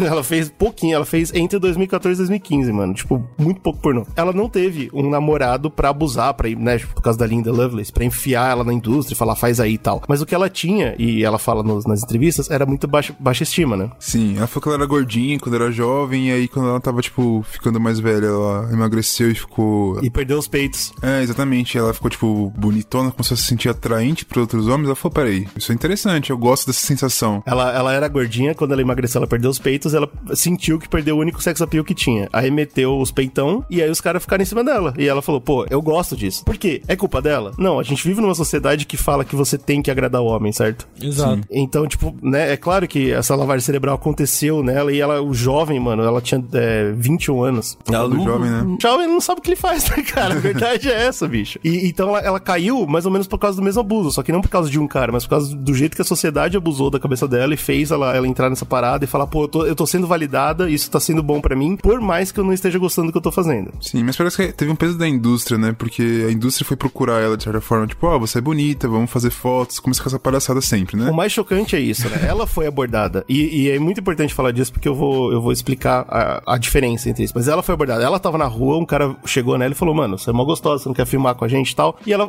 acabou entrando. Sem representação, sem advogado, sem. é? Contrato, sei lá, qualquer coisa legal, assim, né? Que E outra coisa, outra coisa importante, né? Isso é pornografia. Tipo, se fosse outra coisa, você tá na sua casa, tem 21 anos, você é bonito, bonita. Chega alguém e fala assim, cara, eu vou fazer, sei lá, é, ser modelo. Vamos fazer? Isso é uma coisa que você pode ficar nos seus pais, por exemplo, que tem mais experiência, ou amigos e tal, e fala assim, cara, galera, eu vou fazer, você, ah, o cara me deu esse contrato aqui, pô, você acha que é Uhum, bacana? Você pode conversar. Mas pornografia você vai fazer o quê? Chega, "Ô, mãe, o cara me chamou pra fazer um filme pra fuder? Como é que você acha que é legal essa porra aqui? Tipo, os caras não falam. Você Culpa tá jovem, tabu, você vai né? fazer escondido, tá ligado? grande maioria das vezes é escondido e às vezes é instrumento de independência da mulher, às vezes que quer sair da- de onde Sim, mora, de casa, e é o único jeito que ela enfim. encontra. Exato. é. E, e tudo isso, mano, reflete uma coisa só, né? É, é culpa do, do jeito que a gente vê o mundo hoje. E aí, é claro, se não fosse tabu, por exemplo, o Brunão falou bem, ela poderia conversar com a família. Ou existiria pelo menos um, um contrato fixo, né? Que você tem que assinar e tal. Nada disso, cara. Ela foi, ela entrou nessa parada. E aí, assim como a Lida Lovelace, ela fez um filme que mudou tudo. Que foi quando ela fez o, o pornô usando a burca. Aham, que era bagulho que. que puta, Essa era a deu uma- parada dela, né? Ela era a califa e tal, e ela fez essa porra. É, o, o Jihab. né? Jihab não, como é que é? Hijab, Hi- hi- hijab. Hijab? É a burca, cara. Hijab? Por que falar em inglês? É, porra do caralho.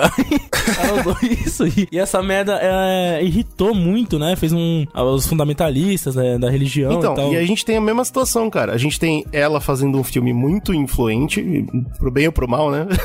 pro bem ou pro mal, influente, e, e defendendo, certo? Então ela tem, e aí a E indústria. ela foi que- forçada a fazer, né? Porque ela disse que ela não queria. Ela falou, pô, não tô me sentindo confortável pra fazer e tal. E os caras, tipo, porra, faz lá, vai ser legal. Aí que entra a defesa do Bang Bros, né? Bang Bros é a empresa que fez, que gravou. E hoje ela fala que o Bang Bros forçou ela. Mas o Bang Bros se defende com vídeos dela falando que ela que escolheu fazer. Ah, então, isso é uma parada muito interessante que eu vou comentar de uns relatos. Que é normal. Os caras, normalmente, antes de começar a gravação, principalmente nessas é, produtoras mais independentes, eles filmam os atores falando: Oi, eu estou fazendo isso por Eu vontade quero fazer. própria. É, exatamente. Só que aí acaba, né, seu, seu argumento. É, Isso fo- é foda. é, exato, é foda, porque a maioria da galera que tá fazendo isso tá, tá, tá sendo, não obrigada, mas tipo assim, pra ganhar o dinheiro, tem que falar isso, Você ó. tem que falar, Só vou é. te pagar se você começar gravando isso. E às vezes a pessoa tem que falar porque tem que falar e acabou. Ela não tá realmente, tá ligado? Tendo, né, a proatividade de falar e tal. É foda isso. Ó, a gente foi corrigido pelo, pelo Rafa aqui, hein? É hijab sim, que hijab só cobre o cabelo. Burka é aquele que cobre o corpo todo. Ah, Nossa, muito obrigado. pode crer. Tá bom, pode justo. crer. Então é hijab. Pronto, esse é o nome. E aí, o que que acontece, né? Ela, ela fez esse vídeo e até esse ponto ela tava defendendo, certo? Pô, eu tô numa carreira, eu tô tranquila, igu- exatamente igual a Linda, né? Eu tô fazendo uma coisa que é legal, que tá liberando sexualmente meu corpo, piriri pororó. Aí ela recebeu as ameaças de morte. Ela não recebeu nenhum tipo de apoio da, da Bang Bros, que falou, ah, foda-se, bicho, faz parte. E ela quis pular fora da indústria. E quando ela saiu da indústria, assim como a Linda Lovelace, ela descobriu que o resto do mundo não, não acha que ela saiu da indústria, certo? A coisa que aconteceu com essas duas atrizes foi, você nunca mais consegue emprego, você é olhado na rua como se as pessoas, né, todo mundo já tivesse transado com você, tam- não seria um problema, mas, né, na sociedade considera que é. Elas carregam estigma. Ter participado da indústria acabou com a sua vida pro futuro. Verdade. E pra uma pessoa que é jovem, né, que tem toda a vida pela frente e tal, tira muitas, muitos caminhos, fecha muitas portas, né, pra ela. Então, E aí ela mudou igual a, minha- a Linda. Ela se tornou uma porta-voz contra a pornografia. Antes a favor, agora contra, falando que é só abuso, que realmente não deveria existir. Apesar de que ela não fala que não deveria existir, mas ela fala que deveria ter uma regulamentação enorme, especialmente a parte de- é, legal da coisa. Os contratos e tal, porque a pessoa tinha que receber melhor pelo, por se expor daquela forma e tal. Porque é foda que como você não é assistido por um familiar ou alguém mais experiente ou advogado, porque você é jovem e tem porra nenhuma. Pois é. Entre aspas, teriam ter leis que meio que obrigasse a indústria a fazer isso, né? Tipo, não posso fazer porque o governo já me ob- obrigou a fazer direito, então não posso fazer merda. Exato. Tipo, seria meio isso, né? Eu tô sendo assistido pelo governo, seria uma coisa mais É, essa é a assim. pegada, né, cara? E ela não teve isso. E outra pessoa que não teve isso foi a Linda. E aí, anos mais tarde, né, como porta-voz contra e tal, a Linda Lovelace, ela, ela não tinha dinheiro, ela não tinha apoio, ela só era contra. E o que, que ela teve que fazer pra ganhar dinheiro? Ela posou pra Playboy. Toma. Isso, legal. É, ainda você ganhou legal, né? É, então, Então, aí é- vem. é- é terrível, Perdemos a certo? batalha contra essa porra, né? Perdemos. É terrível, porque aí parece que os argumentos dela são vazios, né? Ah, pornografia é tudo errado, não sei o que, ela vai e posa pelada. Mas não é, né? É Tipo, mano, além de ser só artístico e tá certo, né? Desde o começo, desde que ela defendeu a indústria, não é mentira. Tipo, o, o nu não deveria ser tabu de forma nenhuma. Também tem a questão de que a indústria não deixa ela fazer mais nada, cara. É isso ou nada.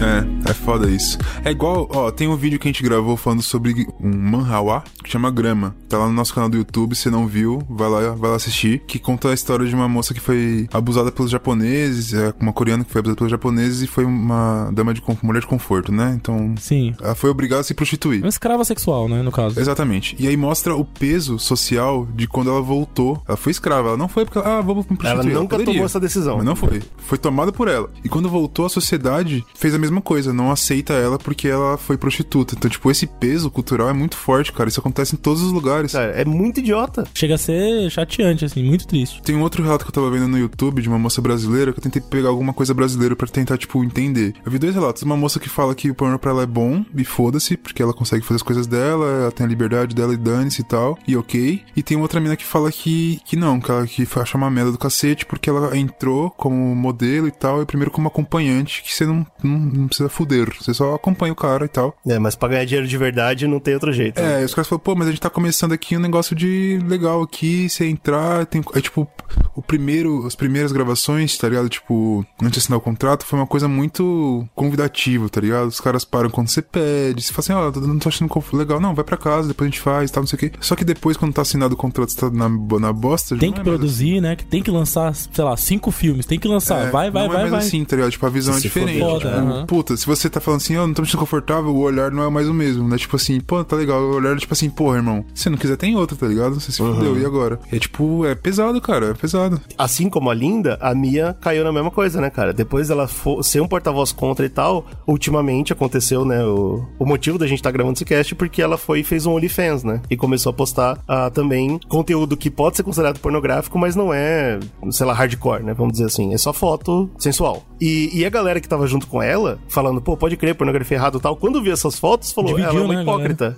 ela tá errada. E, tipo, e não é o caso, certo? A gente não, não sei quantas vezes eu vou ter que repetir esse- essa merda aqui. Não é o caso. É no artístico que se foda. E pornografia também não deveria ser errado. O que tá errado, que ela tá falando que é errado, que ela tá defendendo, pelo menos das entrevistas que eu vi, não é necessariamente que, tipo, não tem que ter pornô, mas é que não, tem é que o jeito que a uma- indústria é feita. É o jeito que a Tem indústria que acontece, mudar tipo, o interior da indústria, como a mulher Exatamente. é tratada lá dentro. E ainda, a, a diferença entre o final da vida das duas é que a Mia, ela conseguiu ainda, né, ela é jovem, e ela, graças à internet, ela tem a carreira de influencer dela, né? Hoje ela, é, ela nem é mais cotada como atriz pornô é, na É, internet. mas ela é ela- influencer, né? Ela é cotada como influencer, exato. É comentarista de esportes, né? Então, tipo, ela, graças à internet, ela conseguiu ainda uma escapatória. A Linda não teve isso, né, mano? A Linda morreu fudida. tá É que foi E- outra época, é foda, né? Não teve essa. e a gente tem esses dois casos mega influentes, mas a gente tem milhões, isso o Slow comentou e é verdade, de casos que a gente não fica sabendo, né? Que, que não vão para pro mainstream, de mulheres que são abusadas, que passam, mano, pegam doenças ou se machucam e tal, e a indústria joga elas fora e fala, ah, foda-se, tem outras. O Slow até me mandou um link aqui do, né, tipo, 10 verdades que atrizes pornô revelam sobre a. E é horrível, bicho. Você, você vê os relatos mais tristes, assim, de completo descaso com a mulher, de realmente transformar ela no objeto. Por quê? Porque ela tá fazendo pornô, certo? Então ela, ela não, não vale nada, ela não presta. Sim, sim.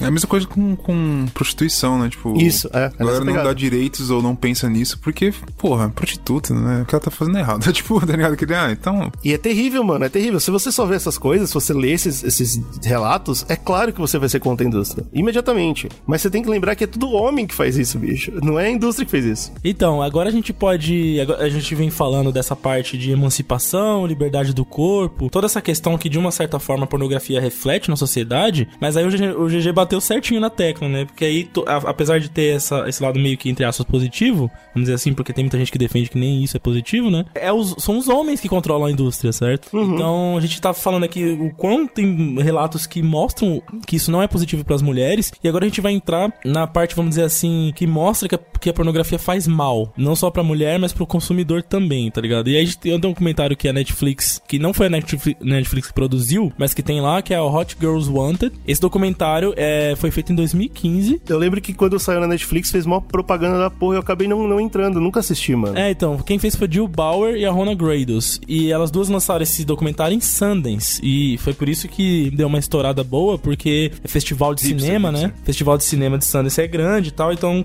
acabou dando uma, uma boa divulgada. E basicamente esse documentário, ele acompanha a cena amadora do pornô de Miami. E aí elas, eles focam bastante, que eles conseguiram acesso, na produtora de um cara chamado Riley Reynolds. Ah, eu acho que eu assisti esse daí já. Tá? Mas é, é, é amador. É, então, é assim, é, é cena independente, né? Então o cara, ele pegou a grana que ele tinha e investiu nos equipamentos, alugou uma casa onde ele, onde ele deixa as minas morar e ele faz as cenas. Então ele contrata uns caras lá, ele mesmo participa de cenas. Olha aí. Isso é uma coisa muito comum, mano. Você vê esses amadores, né? Esses diretores amadores que eles têm essa mania de participar dos filmes, né? É, então. Engraçado. Mas é, é bizarro porque. E aí ele coloca num site, né? E aí as pessoas assinam esse site pra receber os vídeos. E é bizarro como que mo- acompanha o dia a dia dessa galera. E esse cara, apesar de ele participar e tudo, ele, ele, é, ele é focado no, no business, tá ligado? Ele, é- ele vê as mulheres, inclusive, de uma maneira fria, de uma maneira assim, objetificada mesmo, tá ligado? É pra ele tudo é dinheiro ali. Enquanto ele tá transando lá na cena, ele tá pensando no, no como vai ficar melhor, mais bonito pra ele ganhar mais dinheiro, entendeu? entendeu? Essa é a parada do cara, tá ligado? Em nenhum momento ele tá pensando no conforto da mulher ou dos atores envolvidos. E a, a, a fita que o documentário deixa bem claro que o documentário ele é full negativo, né? Ele quer mostrar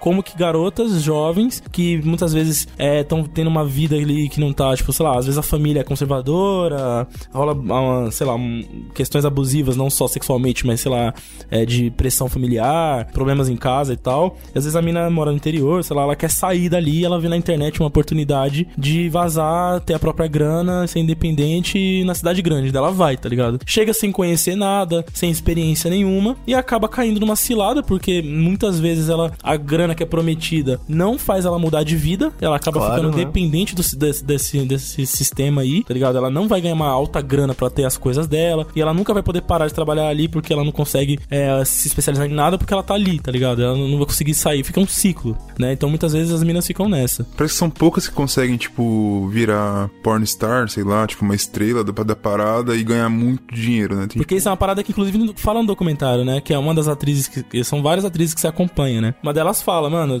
cilada foda. É uma pornstar muito zica, que todo mundo te conhece e tal. Você ganha muita grana, você é respeitada nos eventos, enfim, acontece essa parada. Mas a maioria das minas que estão aqui no pornô amador, mano, a gente, a galera tá cagando pra gente, tá ligado? Uma parada muito foda que, por exemplo, esse cara, ele alugou uma casa, ele botava as minas pra morar nessa casa. Só que, tipo assim, ele falava, ó, você vai ganhar tanto, é uma grana agradável. Só que de dentro dessa grana que você vai ganhar, você vai me pagar o aluguel, É você vai me claro. pagar o custo de comida, e você, por exemplo, uma parada que eu achei agressivo, mano, é que as minas compram os próprios anticoncepcionais, cara. Nossa, aí é de puta que pariu, O né? cara mano? não tá nem aí, bicho. Ele só fala, Ah, mano. sem comentário. Ah, vai, isso aí é coisa sua. A única coisa que ele paga do bolso dele é o teste de HIV que, tipo, se faz uma Uau. vez por mês. Só. O resto, então, então assim, a mina recebe a grana e uma das, uma das atrizes que tem lá, que o nome, eu vou falar o nome artístico delas, né? Porque é, como elas são conhecidas na indústria e tal, uma delas era a Ava Taylor. E essa daí, mano, é a, é a que tava empolgadona. Quando o documentário começa, ela, tipo, ela tá no rolê, ela fala, mano, vamos fazer acontecer, quero virar uma pornstar mesmo, tô aqui, vou topar as paradas e tal. E tem uma cena específica dela no documentário que ela vai transar com um cara que ela que é super desconfortável pra ela, tá ligado? É, é terrível, assim, a cena e ela fica, tipo, mega mal, assim, tá ligado? Tipo, porra, achei que fosse ser diferente e tal. Nossa, e, e o, e o documentário mostra assim, na moral? é, não, não mostra a cena explícita, mas, tipo, mostra o pós, um, um pouco assim do durante. Tipo, não com cenas explícitas, né? Mas mostra, tipo, ela mega chateada depois, falando, porra, foda, tava doendo, o cara tá é foda, né? E tem uma outra que, que acompanha bastante no documentário, que ela era chamada de Stella May, que essa, mano, essa machucou, bicho, porque ela tava. Quando o documentário começa, ela já tá arrependida, tá ligado? Nossa.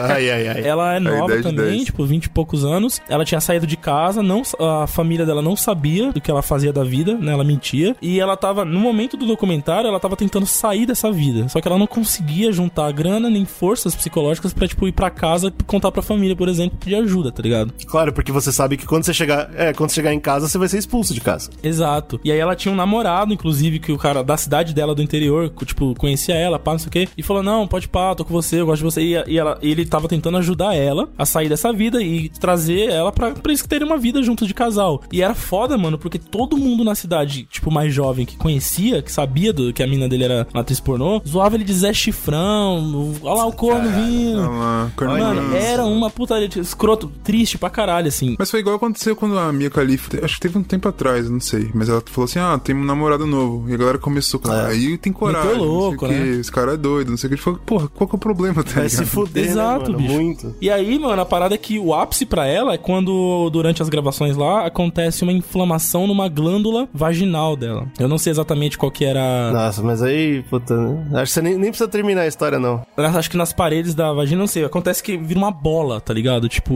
inflama por falta de lubrificação, né? Porque ela, né, não fazia nenhuma cena com prazer. Então, ela vai pro médico, ela paga a porra do médico, o cara não paga pra ela, tá ligado? Então, tipo. Claro, Ela não óbvio. tem assistência nenhuma, né? Não tem assistência nenhuma e ela fala, mano, agora deu. Foda-se. E aí ela, ah, documentaristas vão com ela até a casa dela pra ela contar pro pai e pra mãe, velho. O documentário é muito bom, recomendo que vocês vejam pra ver como que é, a mulher sofre nessa indústria, tá ligado? Principalmente essas que querem, tipo, estão começando, são jovens, criar uma carreira e ser famosa, ter muita grana e tal. E muitas vezes, grande maioria não vai conseguir por conta porque, né, tem essa indústria podre e é muito amplo também o mercado, né? Tem muita gente fazendo. É, porque tem que lembrar que é, é mais ou menos que nem esportista, né? Quem faz realmente, quem vira estrela é muito pouco comparado ao número que existe, né? Só que a diferença é que ainda o esporte ainda tem regulamento, filha da puta. É, é um trabalho assim como esporte, que é um trabalho de risco, né, cara? Sim, pra Você caralho. tem que ter, tipo, uma, uma regulação. Você pode parar pra pensar que, tipo, ah, os Estados Unidos ele tem menos regulação do trabalho e tal. Não tem tantas leis trabalhistas, não sei o quê. Mas se você vê no- nos esportes grandes,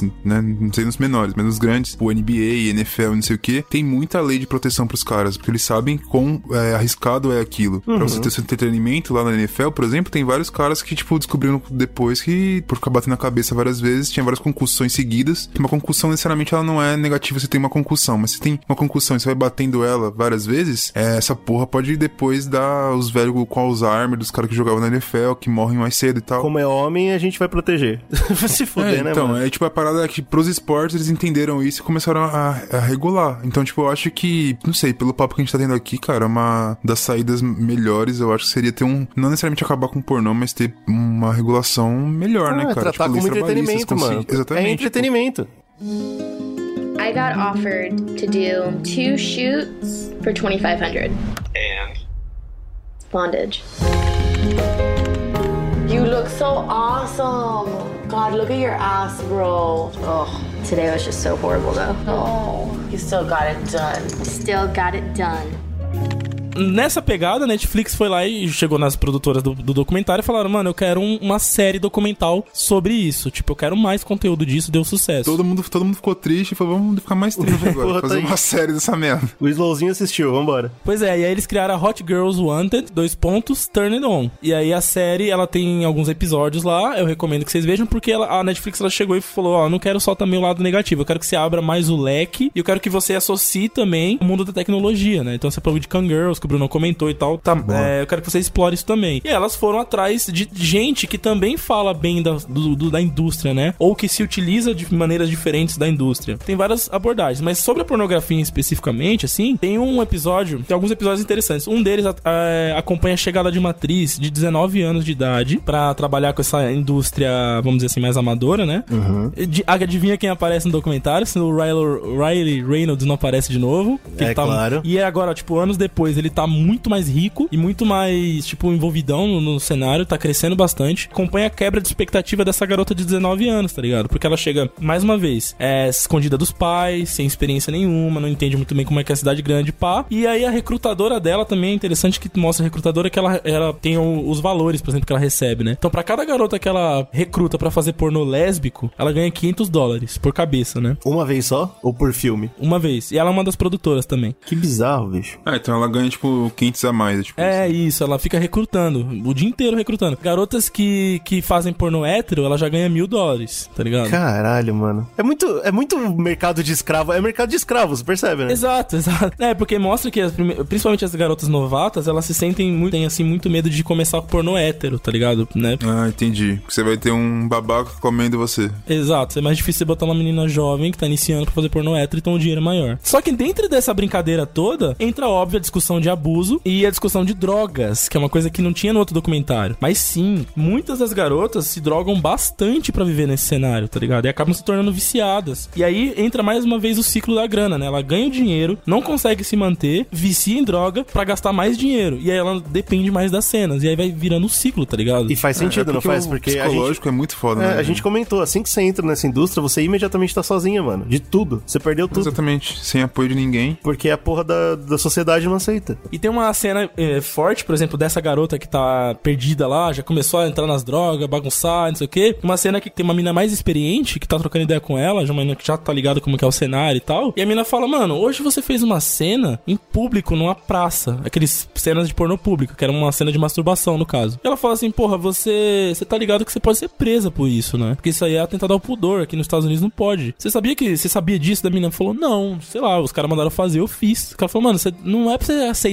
isso, tá ligado? Tipo, pra mostrar como que as minas acabam sendo abusadas em diva- diversas maneiras, até mesmo sem saber, tá ligado? Por falta de informação, né? Mas é que é aquela parada, tipo, se o cara, se ela falar, se der qualquer pau pra polícia, por exemplo, o cara fala, pô, eu falei pra ela fazer o que quis fazer, mas não É, obriguei tem- ninguém a fazer, não é, tô obrigando tem a fazer. contrato nenhum aqui falando e que se é a mina minha, for presa, você acha que os caras vão lá tirá-la da cadeia? Vão querer É, que se parece. foda. E aí tem outro episódio interessante também, que é sobre um ponto de vista de um ator pornô, né? E a gente vê um episódio que conta do Jax Slayer. Uau. Olha, O os nome é triste. atores são muito bons. O melhor é o Brock Landers, né? Brock É, Landers. Brock Landers é o melhor nome, com certeza. Ele é um ator pornô jovem também, só que ele é, ele é gigante e ele é negro, entendeu? Duas coisas que mostram nesse, nesse ponto de vista dele. A primeira, mostra que o homem, o homem nessa cena, ele também eh, se utiliza muito de remédios, por exemplo, né? Muito Viagra, remédios É, relaxante sentido. muscular, um monte de coisa. Mostra que, tipo, ele precisa estar sempre numa boa forma pra conseguir fazer cenas que são às vezes de 3, 4 horas, tá ligado? Gravando ali e tal. Gravando não, fudendo, fudendo. Ao, É uma ao mesmo merda, né, tempo, ao mesmo gravando e fudendo. Outra coisa muito forte que a gente também não tem muita noção às vezes é o racismo dentro do pornô, que é uma discussão que não é, tipo, mal vista. Olha que bizarro. O racismo no pornô, ele tá liberado. E aí tem uns dados interessantes que os três maiores sites de pornô interracial, ou seja, a ideia é sempre de um homem negro transando com uma mulher branca. O fato da gente chamar de interracial tá aí, né? Pornogra é, é, o racismo puro. E os três maiores sites sobre esse tema recebem 10 milhões de acessos, entendeu? É, por mês. Ou seja, é uma das coisas que fica claro na indústria que, tipo, tem esse estilo de pornô, que é o pornô de um homem negro transando com uma mulher branca, entendeu? Tem que ser assim. Então, tipo, ele fala, mano, não existe discussão sobre isso no cenário, não existe. É tipo, é e é isso, tá ligado? É entendido por quê, né? O porquê porque é um grande tabu nos Estados Unidos, principalmente, mas no mundo todo, né? Tem, existe esse tabu de, tipo... é, tem inclusive um filme, se eu não me engano, ele chama Love. Eu acho que é do ano passado retrasado, tava concorrendo ao Oscar, alguma coisa assim. Conta uma história real de um cara que ele é branco e ele se casa com uma mulher negra. Nos Estados Unidos, Ah, pode crer, toda. eu não vi esse filme, eu quero muito ver. E é tipo assim, ele mostra um pouco de como é visto. Então, tipo, o, o é aquele negócio que a gente tava falando do sexo. O sexo tem a ver com os tabus, né? Tipo, com quebra de tabu. Então, tipo, sexo interracial, ou relacionamento inter- interracial no geral, era um grande tabu e ainda é pra muita gente nos Estados Unidos, inclusive e no Brasil também, mas nos Estados Unidos também. Tipo, é bastante pesada essa, essa ideia de que você não pode misturar. Mesmo que não seja uma coisa falada ou pensada, é uma coisa que existe, tá ligado? Mas no pornô isso não, isso é colocado e parece que, sei lá, que o povo ah, gosta dessa porra, tá ligado? Tipo, parece Terrível, que- né, mano? É porque o tabu é essa porra, né, cara? É, o tabu tem É, então, hipocrisia. de O novo, cara de que novo tem a ver fala, com a ele- sociedade, né? É, ele fala assim, cara, não, não pode, não pode não, mas eu quero ver é, o brancão lá nos Estados Unidos, o bizarro, ah, não sei o que, morte aos negros, Ku Klux Klan, sei lá que merda. Quando ele põe, a, liga o pornô, eu tenho certeza absoluta que o primeiro vídeo que ele vai ver é essa porra aí, desse cara aí, do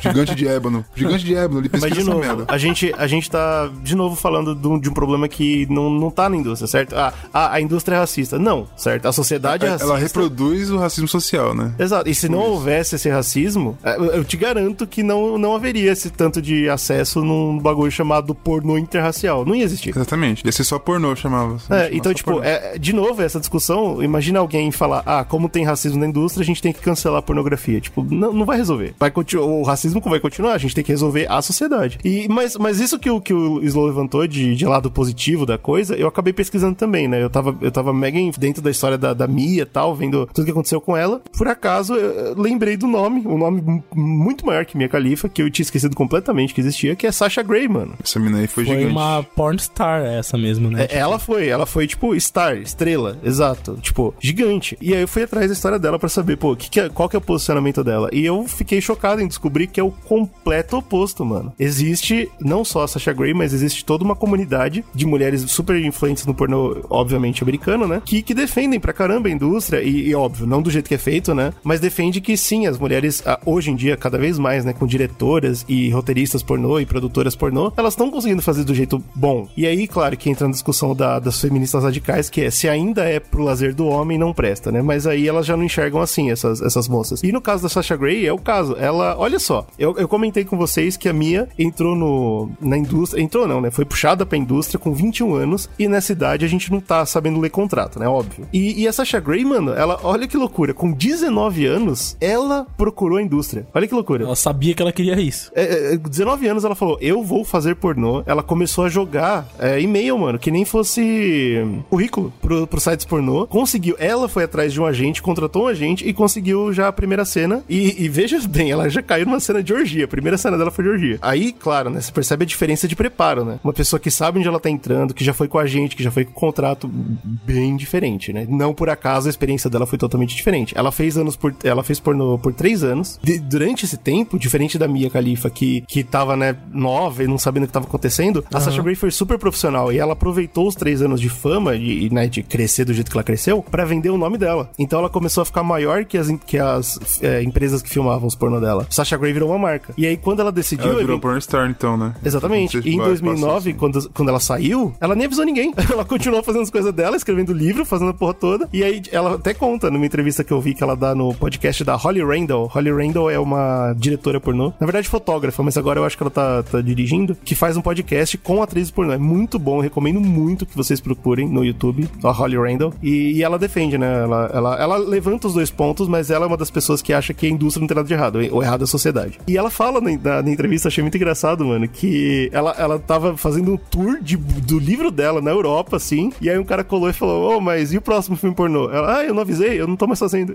E foda-se, a Sasha Grey já tinha saído e ninguém nem sabia. Teve uma polêmica até uma época que a Sasha Grey começou a fazer material de, de conteúdo, acho que era de histórias infantis, né? E ela Pois é, queria mano. ir nas escolas, divulgar, contar as historinhas e tal. E aí foi o maior rebu do caralho nos Estados Unidos, né? Que tipo, ah, meu Deus, meu filho vai pegar AIDS, vai virar putaria, né? Os, os porra. Virar putaria. Foi uma confusão essa porra. O velho assistindo, assistindo o quê? O pai dele reclamando assistindo o quê? Interracial. Ele tá assistindo essa merda aí. Mas sabe o que, é, o que é o foda? Porque por mais que seja positivo porque ela conseguiu, é, sei lá, né? Ela fez de, de forma profissional, entendeu a parada, quis fazer, conseguiu ganhar e, tipo, tinha um. E hoje tem uma vida direito, né? Sim, sim. Exato. Ainda assim, quando ela vai lançar essas paradas, acontece isso, tá ligado? Exato, o nome dela é é. grande, mas Uhum. sempre vão vincular ela ao pornô. Não tem É. como desvincular, tá ligado?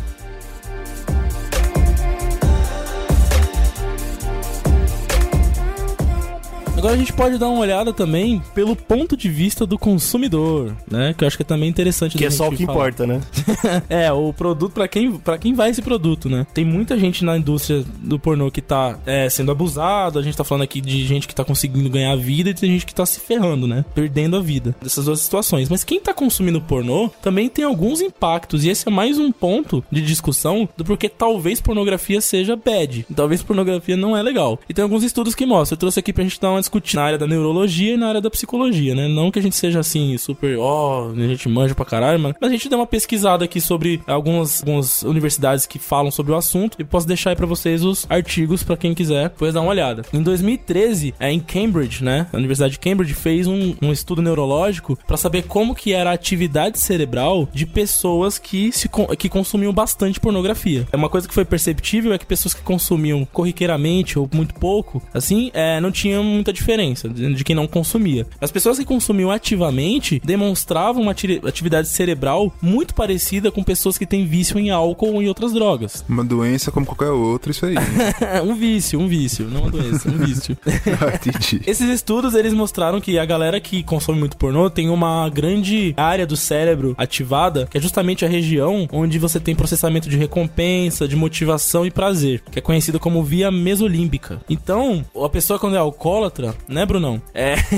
e a pessoa tá vendo, por exemplo, a pessoa é alcoólatra e ela assiste um comercial de cerveja, que dá até aquela salivada, chega a, a, né, embolar a Eles vão língua. até babou, velho. Eles vão falando babou, que coisa incrível. É a mesma região do cérebro que é ativada, né? Essa região aí, que é a região que te induz prazer. Então, uma das coisas que a galera percebeu foi isso, isso foi comprovado neurologicamente. Outra coisa também é que, como qualquer vício, existe também o fator genético. Então, existem pessoas que são mais propensas geneticamente a se viciarem em pornografia. Isso é muito louco, doido, cara. Sabe o que é foda? Porque se parando pra pensar, hoje em dia, as pessoas consomem pornografia muito, mas muito mesmo. Porque, por Sim. exemplo, o WhatsApp, você tá lá e de repente você recebeu uma pornografia. Vem É, um gemidão. Pá, Do nada. toma. É, tipo, de, de muita forma também a gente ba- banalizou um pouco essa parada. Tipo, tem pornografia zoando, mas é pornografia, tá ligado? Mas tem. e- É basicamente que nem você tá numa festa com o seu copinho de cerveja e alguém jogar um negócio dentro, né? É, então, é tipo, é doido. Você não. Recebi uma dose aqui e nem sabia. Nem sabia, exatamente. Você vai recebendo, tipo. É estranho você falar desse estudo pra mim, porque eu fico pensando assim, cara, é, sei lá, tem tantos caras que eu conheço que, tipo, tem tantos grupos no WhatsApp que eles consomem isso diariamente, várias vezes por dia. Mesmo que ele não vá ativamente buscar um vídeo, buscar alguma coisa, ele tá o tempo todo vendo, tá ligado? É o tipo de consumo. Às vezes o cara tem prazer em só ver umas putaria por dia. Tipo, porra, hoje eu preciso ver um, um peito. Porra, entendeu? Então, mas ele não é preciso, entendeu? É isso que eu tô falando. Ele não necessariamente precisa, é uma coisa tão comum. Tá lá. Exato, mas o cara, tá tipo, lá, entendeu? no Instagram segue um monte de afetar. modelo pornô, sei lá que merda, e fica vendo isso o dia inteiro, tá ligado? Entendeu? Tem gente que não se afeta, tem gente que se afeta. Existem vários fatores aí, né? Um deles é genético, inclusive, pra te Isso fazer é assustador, mano. viciar. Outra coisa também que esse estudo mostrou é que, óbvio, todo vício se- funciona da seguinte maneira, né? A gente vem falando, a gente tem uma série de podcasts de drogas aí, se vocês não ouviram, quem não, não ouviu, vai ouvir, que é muito bom. E a gente sempre comenta, primeira vez que você tem um estímulo, é o mais prazeroso. Você vai repetindo aquele estímulo, ele vai ficando menos prazeroso, certo? Então o Slow, quando ele vai buscar pornografia, ele busca a Madonna lá, que ele viu o Slowzinho da Bahia. É isso? O primeiro estímulo. o primeiro estímulo. Esses estímulos não só são de, de receptores, como a gente está acostumado com substância química, mas eles também são de estímulos neurais. E é a mesmo, é, foi, foi mapeado os mesmos tipos de estímulos, de vícios e estímulos neurais que se descobriu na depressão, por exemplo. Peraí, então te deprime? Não necessariamente, mas é que a depressão ela, ela vem do mesmo mecanismo, a depressão, que é você se vicia em um estímulo neural, entendeu? E aí passa a se tornar algo meio que químico, entendeu? Basicamente essa é a ideia. Claro que, né, tem todos os outros contextos, mas tô falando da parte mais neural. Isso é muito doido. Podia acabar assim o cast, eu acho que todo mundo foi Terrível, mano. Acabou o pornô. Ninguém vai assistir pornô mais, cara. É, então, por você, você vê essas porras, não dá vo- você, você vê como é, é- é foda. Ah, o, o Instituto Max Planck, em Berlim, em 2014, fez um outro estudo que mostra, que, que con- consegue comprovar também, que existe uma relação inversa entre o tempo gasto consumido de pornografia e o seu volume de massa cinzenta no córtex pré-frontal. Caralho! O que, que prova esse estudo? Que provavelmente consumo em excesso de pornografia pode dificultar o seu autocontrole, tomada de decisões, planejamento a longo prazo, porque é justamente essa parte do cérebro que você estimula pra fazer essas, essas, essas atividades. Ou seja, muito pornô pode te deixar mais impulsivo, por exemplo. Então, Hum, é, é um estudo bem foda também. é, foi realizado em 2014, posso deixar aí pra vocês o, o artigo. Como que esses dois estudos eles têm como metodologia um, um estudo neural, ou seja, né, tem equipamentos que dão pra você dados, esses dados interpretados formam gráficos e conclusões, né? Uma É, eu ia comentar isso, né? É, nada disso, tipo, é, é certeza, certo? São tudo, por enquanto, estudos. É, são Pode estudos ser que, que, que mostram indícios desse comportamento nas pessoas que eles vão estudando que são, né, que usam muito da pornografia. Só que qual é a metodologia deles? Antes de você fazer essa análise neural, eles usam uma metodologia que é mais, vamos dizer assim, da área das humanas, que é a parte de psicologia. Então, por exemplo, como que você determina que alguém tem vício em pornografia? Você não consegue fazer isso de maneira com um teste, tá ligado? Você vai lá, tira sangue do cara, vê, faz uma análise fala, pô, você é viciado. Não, não tem como, tá ligado? Diferente de, por exemplo, drogas, que você vê lá substâncias e tal. No caso da pornografia, é uma parada mais psicológica. Então, por exemplo, não é, não é uma coisa simples Ah, de mas eu acho que até entendeu? no, sei lá, do alcoólatra também é, tá ligado? Eu acho que você É. tem que ter uma junção, né? Tipo, de difícil ver- mesmo. É, de ver o impacto no corpo do cara. Ah, o fígado do cara inverteu, tá uma merda.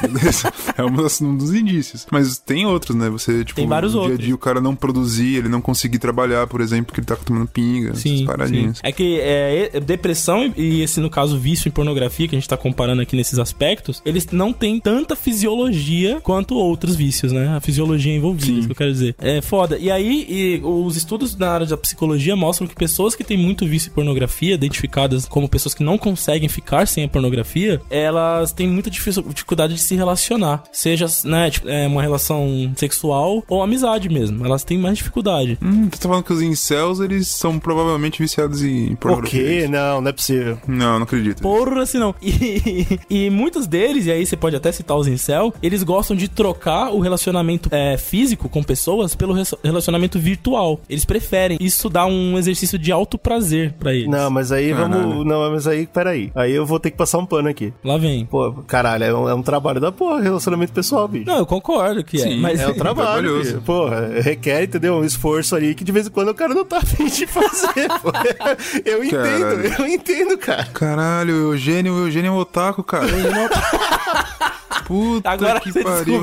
Porra, Brunão, vai se fuder, cara. Você vai me falar que você adora. Você é o cara mais é, extrovertido da história da humanidade. Adora o ser humano. Vai se fuder, pô. Não é verdade, cara. Ah, pô, mas eu gosto. Eu tô falando com vocês aqui há duas horas falando um monte de merda aqui. esse mérito, que o ser humano realmente às vezes não dá vontade de você encontrar nenhum. por É, entendeu? sei. Esse, é que esse argumento só, sozinho, eu achei que, porra, é foda. Entrando nessa área de psicologia, a gente já discutiu aqui em outros casts da parada do id e do ego, né? E quando você tem uma supervalorização do ego, o id é prejudicado. E Resume aí, resume pros caras o que é o id e o que é o ego aí. Acho que todo mundo sabe essa merda aí. o ego é o que você é, certo? É o que você é e o id são seus impulsos, é isso. Exatamente. E aí você tem um problema. O id é o idiota. E aí você cria um problema de relação social e pode gerar um problema até na, na questão da empatia, assim, com as pessoas. Então você vê em céu, por exemplo, que é um cara que a gente tipo, tá julgando aqui como um viciado em porno, um pornografia, um safadão viciado em pornografia, ele não consegue, tipo, se relacionar com a pessoa e ele não se importa. E mesmo que ele se relacione, ele tem dificuldade, por exemplo, de criar emo- relações emotivas. Empatia. É, empatia, entendeu? tipo, entender o cara. Você junta um cara que, como a gente tá falando aqui, tem uma doença, né? Ele, ele tá com dificuldade de, de dar valor pra, por exemplo, empatia ou relações. E aí ele vive numa sociedade onde é aceitável falar que é culpa da mulher. Aí, você- aí pronto, agora você tem um incel perfeito.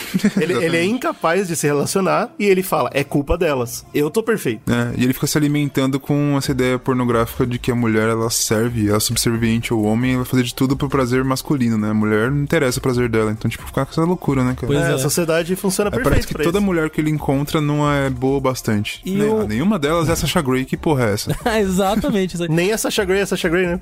Feminista. É, nem a Sasha Grey é ela mesmo. Tá vendo? Tudo que é muito citado nessa área é o estudo da Instituto Estadual da Psicologia em Nova York. E uma coisa que eles mostram é que a faixa etária mais viciada em pornô é entre 25 e 30 anos. E a maioria, grande esmagadora maioria, é homem, né? É, isso é, isso é óbvio, né? Mas veja bem, se, é, mascara um pouco essa, esse resultado solto, sem to- se você não lê o estudo, você percebe que eles falam, ó, essa é a faixa etária, mas se você entrar dentro dessa faixa etária e questionar e, e rastrear, você vai ver que eles começaram muito antes. Aí entra aquele outro estudo que mostra que é lá pros 14, 15 anos Aham, que a galera sim. começa. Ou seja, tem 10 anos aí mais ou menos de uso ativo de pornografia até a pessoa realmente viciar, tá ligado? Pô, agora eu não consigo viver sem. E aí isso atrapalha todas as relações é, que ela cria com outras pessoas, relacionamentos, enfim. All during the success of the career, I've had an addiction to pornography. It was always hidden and secret and this and that, and I never told my wife during our whole marriage. And I finally, finally broke. When I first confronted Terry, we had it out. He told me about the prostitute, he told me about all the porn things. I said, You know, we're done, right? He's like, What? What? I told you everything. I said, That's good, but now it's over. 10% dos homens que a pesquisa entrevistou diziam não procurar pornografia. 10%. Falou, Não, eu não vejo pornografia, não vejo essa porra. Das mulheres, 30%. Eu não olho, eu não vejo e eu não olho. Não olho. É difícil, né, mano? É muito difícil É acreditar cara difícil, mas, pô, até 10% é pouquinho. E 30% das mulheres, né? Mas de toda a galera que consome, de alguma maneira, 85% começaram na adolescência, né? Nessa parada dos, dos 14 para 15 anos. E isso pode gerar vários problemas. Já, já tem vários relatos de casais, por exemplo, que tem disfunção erétil, anorgasmia, que é, tipo, não ter orgasmos, né? Perda do desejo sexual. Então tem vários casais que tem esse problema, porque, sei lá, por exemplo, o homem tá viciado em pornô e ele não consegue mais ter desejo sexual com a esposa. Tem gente que se, Se, machuca... se não for na- se não for virtual, não é real. Exato. Que loucura do caralho, né, mano? Exato, é pesado. E tem gente que até que se machuca por excesso de masturbação, né? Puta que pariu. Acaba zoando a genitália. E não vamos Rapaz, confundir. Tem, tem uma galera aí que eu, eu tô ligado. Tem uma galera aí Tem a que é galera que, né, chega a escapelar a criança. E- não vamos confundir essas pessoas que têm esse vício no, no, prazer, virtual. no prazer virtual com autossexuais ou assexuais, tá? Essa é outra discussão. E, Ah, por a, fim... a- a pessoa para de, de sentir tesão na- no parceiro ou na parceira, mas é porque é, tá sentindo em outra coisa. Então não é o caso do, do assexual. Exatamente. O cara do, do pornô é simplesmente que ele, ele se auto-inflige essa parada, né? Ele fica vendo o tanta essa prazer merda vem, que ele... tipo, meio que dele mesmo. E uma discussão muito séria que eu vi em outro artigo, que era sobre falando mal mesmo da pornografia, tipo, ó, pornografia é evil. E uma das coisas que esse artigo comenta é sobre a visão do homem sobre o sexo, que é uma coisa que fica muito estigmatizada, né? Sim, mas aí eu concordo completamente. E, e antes de você falar, eu já vou dizer aqui, não é culpa da pornografia, cara. A visão do homem sobre o sexo é extremamente perturbada antes da, da pornografia e vai continuar depois também. Você pode cancelar, você pode hoje cancelar toda a pornografia da internet. Não sei como, mas você pode. Exato. O- a visão do homem vai continuar podre. Vai, vai continuar. e é uma das coisas que o artigo coloca, né? Que numa sociedade patriarcal, onde é criada a vergonha do próprio corpo, né? A gente aprende desde pequeno que nosso corpo a gente tem que ter vergonha, a gente tem que achar sujo, feio, tá ligado? Nunca é bom o suficiente. Não, tá, não pode se descobrir e tal, e principalmente a mulher, né? Então você tem essa questão. Opa. Na masturbação feminina é um tabu gigantesco, tá ligado? Não se fala, as, as meninas muitas vezes nem sabem o que é isso, não ouvem falar e tal. Uma coisa. É, é surreal, né, cara? A gente vive numa sociedade que tem homem que, que se machuca de tanto se masturbar e que mulher masturbar é errado. Tipo, E às vezes nem sabe o que é isso, tá ligado? como, como? Como? Mas, cara, mas se você para pensar, por exemplo, eu lembro quando eu era menor, tava na casa da minha prima, se não me engano, e aí tinha um amigo que era vizinho dela. Ai, meu Deus. E o pai desse cara, ele, comp... é, tipo, sei lá, 13 anos, alguma coisa assim. Acho que ele é um pouco mais velho do que eu na época. Eu devia ter uns 13, 14 anos. E o pai dele assinava Playboy pra ele. Uau, começou E bem. ele não fazia caramba. isso pra, pra irmã dele, por exemplo. É, claro que não, tinha né? essa parada. Então, tipo. Fica essa visão ba- bagunçadaça na cabeça desses porra, Exato, né, então, tipo, você desde de criança você estimula a parte sexual do homem, tipo, é uma coisa normal. O homem tem que se masturbar, tem que se conhecer mesmo, pegar essa pica aí e dar E mulher não. Exato. Você não pode. Você tem que ser santa na hora que for casar, a gente vê lá. E é vira. claro que a Não mulher tá vendo loucura. isso, certo? Então, na cabeça dela, além dela não poder, é normal o homem poder. Homem é uma criatura sexual, eu não. Sim, Exato. então eu acho que tem um pouco a ver com o que a gente tava falando lá do, do, do caso do, dessas meninas do interior, por exemplo, que vivem uma parada bem assim. Fala, pô, mas eu tenho internet hoje, por exemplo, eu consigo. A minha sexualidade não é assim. Aqui as pessoas não me entendem. Eu vou pra cidade grande e acabo caindo na pornografia. Pois é, Podem. que merda, né? Exatamente. Caralho. E outra parada também que mostra, né? Tipo, como deturpa pro homem, né? Então, o homem vê o sexo, o sexo acontecendo no filme pornô e ele acha que sexo é aquilo, né? Que é É, completamente ser estético. Daquele jeito. Então, por exemplo, primeira coisa que ele pensa: ah, eu tenho um pau gigantesco, meu pau é, é, é a porra, meu pau é o cacetão, tá ligado? Tipo, o homem Caralho, com, que com a sua rola, né? A gente já fala isso aqui há vários casts. E quando ele vê um filme pornô onde o cara viril com a pica gigante, ele fala: porra, é isso, é o homem, entendeu?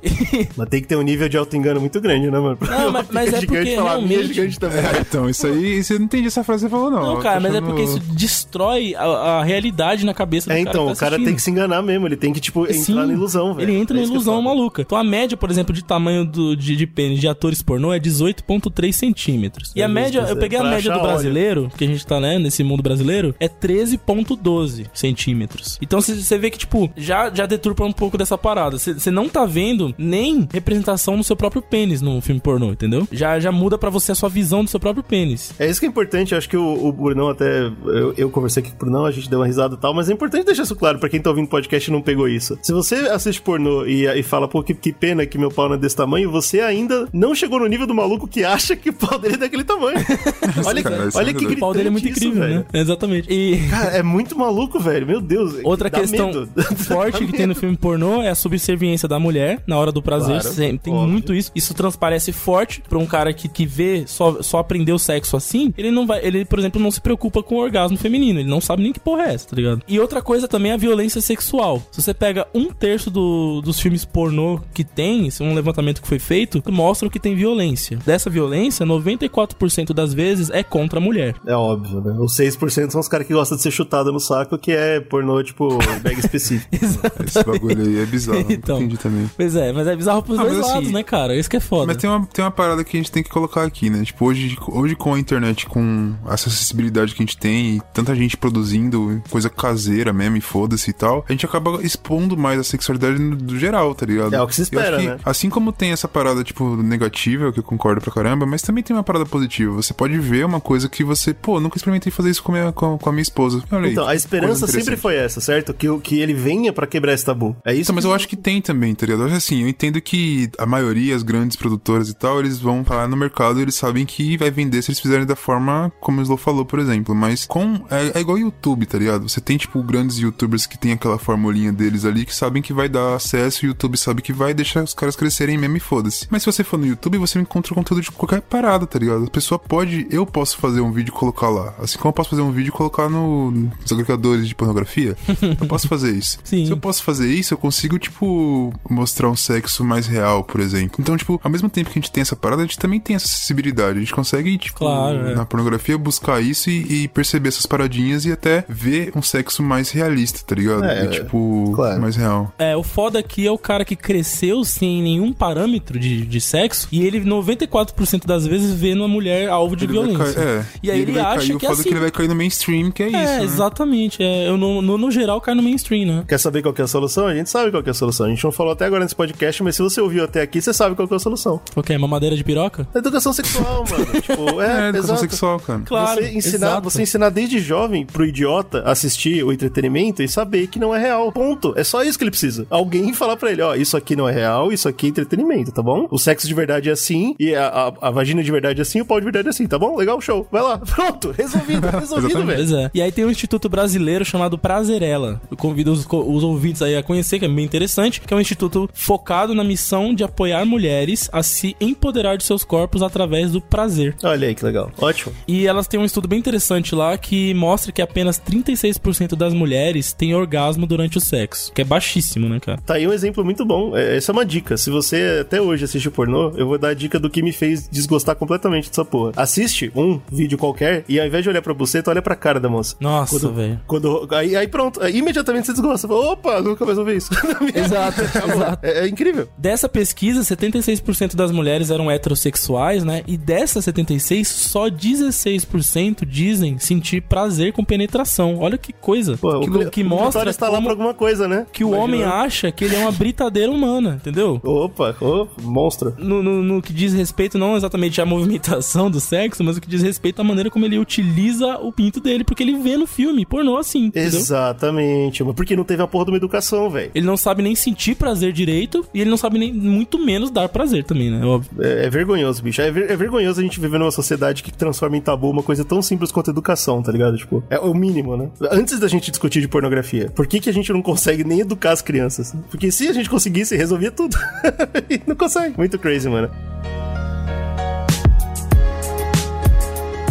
Mas a indústria continua, certo? Tem uma parada interessante que é mostrada até no documentário lá do Hot Girls Turn On, né? Que é tipo a série. Que eu queria comentar que é uma diretora chamada Erika Lust. E ela faz pornô focado pro público feminino. E ela se diz feminista. E diferente das, né, das, das feministas que são contrárias, ela acredita que sim, pornografia pode ser instrumento de empoderamento e também pode ser instrumento de prazer feminino. Não só essa visão deturpada, né? Então, é uns, os filmes dela costumam ter foco na mulher, no orgasmo feminino, por exemplo. Tem cenas que ela faz que o homem nem chega a ter orgasmo, tá ligado? A maneira como ela filma é mais focada também em produção ali pra mulher, né? Pra, pra focar na mulher. Ela não deixa homens filmar. Ela falou que na maioria das vezes que um homem filma alguma coisa, tende a focar na posição que o homem tá fazendo, como fica mais agradável pro homem no sexo, entendeu? Olha que legal. Isso é muito importante, cara. É só isso que a gente precisa. Você consegue nos agregadores aí encontrar filmes dela, você, você percebe que tem toda uma estética diferente, realmente. A primeira vez que eu vi, chega a ser assim, pra um cara que a gente cresceu vendo pornô mainstream, você até fala, porra, que isso? Parece outra coisa, cara. É, é canis, bizarro. né? É, é cane, é o cane do pornô. Mas o que, o que ela faz? Eu nunca, nunca vi um, um vídeo dela. Tipo, ela tenta pegar um negócio mais erótico. Então, tipo ela começou em 2004 com curtas, né? E o primeiro curta que ela fez com essa temática mais erótica, mais focada no prazer feminino, nos toques, naqueles, nas preliminares. Ela foca muito nas preliminares, em vez de já chegar. Ah, entendi. Pô, que da hora. Tem várias Olha, coisas não assim que ela isso mais. faz. Teve 2 milhões de acessos, o primeiro curta dela. Ela percebeu que tem público, certo? Tipo, opa, existe público, não só público que quer ver um bagulho diferente, mas existem as mulheres que querem ver também, tá ligado? E não estão tendo conteúdo pra isso. E aí em 2010 ela fundou a Lust Productions e desde então ela vem fazendo filmes nessa temática. Em Que legal. 2012 ela ganhou uns prêmios na área pornô, assim, na- vamos dizer assim, nos, nos prêmios pornô mundial aí, por uma série que ela fez chamada X Confessions. E como funciona? Você vai lá no site dela, no X Confessions, e manda, é, ela pede que mulheres mandem fantasias sexuais. E aí ela pega as melhores e faz cenas baseadas nessas fantasias que mulheres querem ter. olha aí, olha aí. Tá ligado? É um panorama muito positivo, né? É, é, então, é um negócio assim a se discutir, né? Porque ela, claro, recebe rage da galera que é contra a pornografia, ponto, tá ligado? Por ser mulher e por se dizer feminista, tem essa parada. Mas ao mesmo tempo ela acredita que tá defendendo um ponto de vista ali da- do cenário que poderia ser benéfico pras mulheres. Por outro lado, a gente tem o, o Pornhub, né? Que é como. o- Ah, o melhor é o por outro lado. Por outro lado. É, então, por outro lado que eu digo, porque assim, é- ainda existe, né? A indústria é muito forte, apesar das novidades que estão sa- saindo. O Pornhub é a prova disso, né, cara? É um site que é absolutamente gigante. Eu não sabia disso, ele é canadense. É, é, tem as campanhas, né? A gente sempre vê na internet, né? Ah, Pornhub vai fazer não sei o que lá. Por exemplo, fez os caras transando vestido de panda pra, pra É, tentar juntar, juntar dinheiro pra salvar os pandas. Aí fez a mesma coisa pras abelhas. Também teve o da praia suja, que o casal transou na, na praia toda suja e tal. Essas paradas todas. E aí eu fui atrás um pouquinho, né, pra entender do que se trata essa história toda. E de fato ele doa dinheiro, mas assim, comparado com o que ele ganha, é nada. é, é ridículo. é tipo, é mais pra marketing mesmo, mas é, mostra o poder da pornografia, certo? Mostra ah, mas como... é legal. Mesmo assim, ele tá repassando alguma coisa, né? Você vê como é impactante esse site que agora no- na pandemia eles liberaram as contas premium, né? Pra todo mundo, pra galera ficar em casa. Exatamente. assim. Em março Foi, mano. liberado só pra Europa e aí em abril já tinha pro mundo inteiro liberado. Nossa, e foi mó, tipo, foi, porra, todo mundo falava disso na internet, né, cara? Mó- Eles ganharam muito fluxo nessa história, cara. E dentro dessa, dessa brincadeira de liberar, eles também doaram dinheiro. Doaram dinheiro pra alguns países da Europa, quando logo no comecinho, né? Pra, pra tentar. é, doaram máscara, tá ligado? Doaram algumas coisas relacionadas ao, ao- ao coronavírus. E doaram é, dinheiro pros atores, porque os atores ficaram sem emprego. E é uma coisa que a gente acaba não pensando muito, né? Que ator pornô, o que, que ator pornô faz na quarentena? Nada. e, aí eles tiveram que procurar outra opção, certo? E existiu, finalmente aconteceu no, no pornô, o que já vem acontecendo há muito tempo com o YouTube, né? O- os atores e atrizes pornô em casa falaram, pô, eu vou fazer meu próprio conteúdo, porque eu não posso ficar sem dinheiro. Explodiram sites como OnlyFans, como Instagram, mano. Instagram virou um puta ambiente pra atrizes pornô ganharem dinheiro, tá ligado? E aí eles conseguiram. eles- é, houve agora essa mudança muito grande e quem estuda pornografia, quem ouviu alguns podcasts, coisa assim, a galera tá falando, talvez nem volte pra, pra como era feito antes. O é paradigma legal. foi, foi tão Porque aí mudado. sim, né, mano? Você dá, você dá um pouco, tipo, o criador do conteúdo, ele tem lá. Tipo, a indústria não vai abusar dele porque não tem indústria. Exato, o conteúdo é, seu. indústria é cara. ele. E, e é triste por um lado, porque vendo isso eu descobri que isso são os atores, né? Porque a galera de maquiagem, som, cameraman, É, esses, eles perderam emprego geral mesmo. Aí vão ter que procurar emprego em outro lugar. Porque o, a, a- o que o pessoal tá esperando é que a indústria pornô nunca mais volte a ser a mesma. Caramba, Foi eu uma, não sabia dessa foi uma parada. quebra tão gigante. E porque a galera que se mudou pra conteúdo próprio tá ganhando dinheiro, cara. Tá dando certo. e Tá não tá sendo público. abusado, os horários são próprios, nunca é estuprado, tá, pô. Então, bicho, tá ligado? Olha aí que engraçado. Mil vezes né? Não é? E aí eu vi o movimento de uma, uma diretora que fez, que tentou aproveitar nesse movimento e tal, e ela fez um- uma orgia por Zoom, tá ligado? O Zoom, programa de, de conferência. Aham. Caralho, Tá ligado, como ligado. pode isso, cara? Ela fez uma orgia, mano. Várias. é, e cada uma das telas tem uma atriz pornô e elas todas começam a transar, né? Tipo, primeiro se masturbar e depois elas começam, tipo, a, sei lá, lamber o canto da tela. Aí na tela seguinte a moça tá com a, a bunda na- no, no canto da outra tela e tá fingindo que tá sendo lambida e tal. Essa parada rolando. E aí eu fui pesquisar, falei, puta que da hora, vamos ver essa história. E eu vi um teaser, né? Só o teaser. E no, entrei no, né, no famosão Pornhub, joguei lá e vi o teaser. E eu fiquei, ué, mas cadê o filme, né? Pô, porque eu tô no Pornhub, não é, não é aqui que eu. Não é que- Não é? Da putaria? Tá, tá- tá tudo aqui? E não, no final do teaser mostra. Se você quer ver tudo, você entra no meu OnlyFans. OnlyFans da diretora, que vai ganhar o dinheiro e vai pagar os atores, tá ligado? Olha que legal, cara. Puta, eu achei fenomenal. Falei, puta, que da hora, cara. E- então, sei lá, eu, eu acredito que talvez por causa do corona, ou talvez porque finalmente a gente tá começando a abrir os olhos pra certos assuntos que deveriam ter sido falados há muito tempo atrás, eu acho que tem um futuro muito promissor pra essa indústria, cara. É, mas é que a gente tem que lembrar de uma coisa, né? Que internet, né? Internet é complicado, porque mesmo que você, ah, vai ser só no meu OnlyFans, tá? até, até o cara baixar esse vídeo e colocar em qualquer outro É, agregador, é, sim, é sim. minutos, né? Mas, mas isso vai acontecer em qualquer lugar, certo? E a diferença é que, como você falou, que agora não tem a porra da indústria estragando a vida Ferrando, das cara. pessoas. É, e tá, pelo menos tá, e tá entrando grana, né? Ou seja, de qualquer maneira, tipo, a galera tá conseguindo desenrolar em cima disso aí, né? Então eu acho, Acho que o positivo. esquema cara. é até ter, tipo, um bagulho bem YouTubezão, assim, que é de graça e por AdSense o cara Então, ganha, tá ligado? tendo Igual tá também, tendo né? já, Tá né? tendo, é. Pornhub tem AdSense, essas paradas. Sim, sim. É, É, isso, há né? esperança, há esperança. Conclusões, então. Conclusões da, de toda essa discussão. It's time for porn to change. And for that, we need women. We need women in the leadership roles as producers, as directors, as script writers.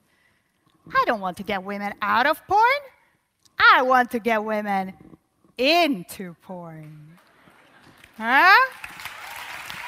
Ó, eu tenho uma conclusão aqui da, da parada que a gente tava. Além de primeira parada que eu falei lá em cima, que, porra, eu acho que tem que ter direito trabalhista, alguma coisa tem que ser feita nessa Com porra certeza, aí. com isso, mano, é óbvio, fudendo. né? Acho que todo mundo que defende o que é contra concorda com isso, né? Tipo, tem que ter Não é, pelo tipo, menos uma tem, regulamentação. Tem que ter né? alguma coisa, porque, mano, é igual prostituição também. Se a gente for falar algum dia sobre o assunto, é a mesma parada. É muito pesado, tá ligado? Você tem que ter alguma coisa assim pra você poder assistir essa galera, porque a galera, mano, fica, tipo, esquecida e foda-se. Ah, fulana pegou AIDS é, gravando pornô. Ninguém se importa e foda-se.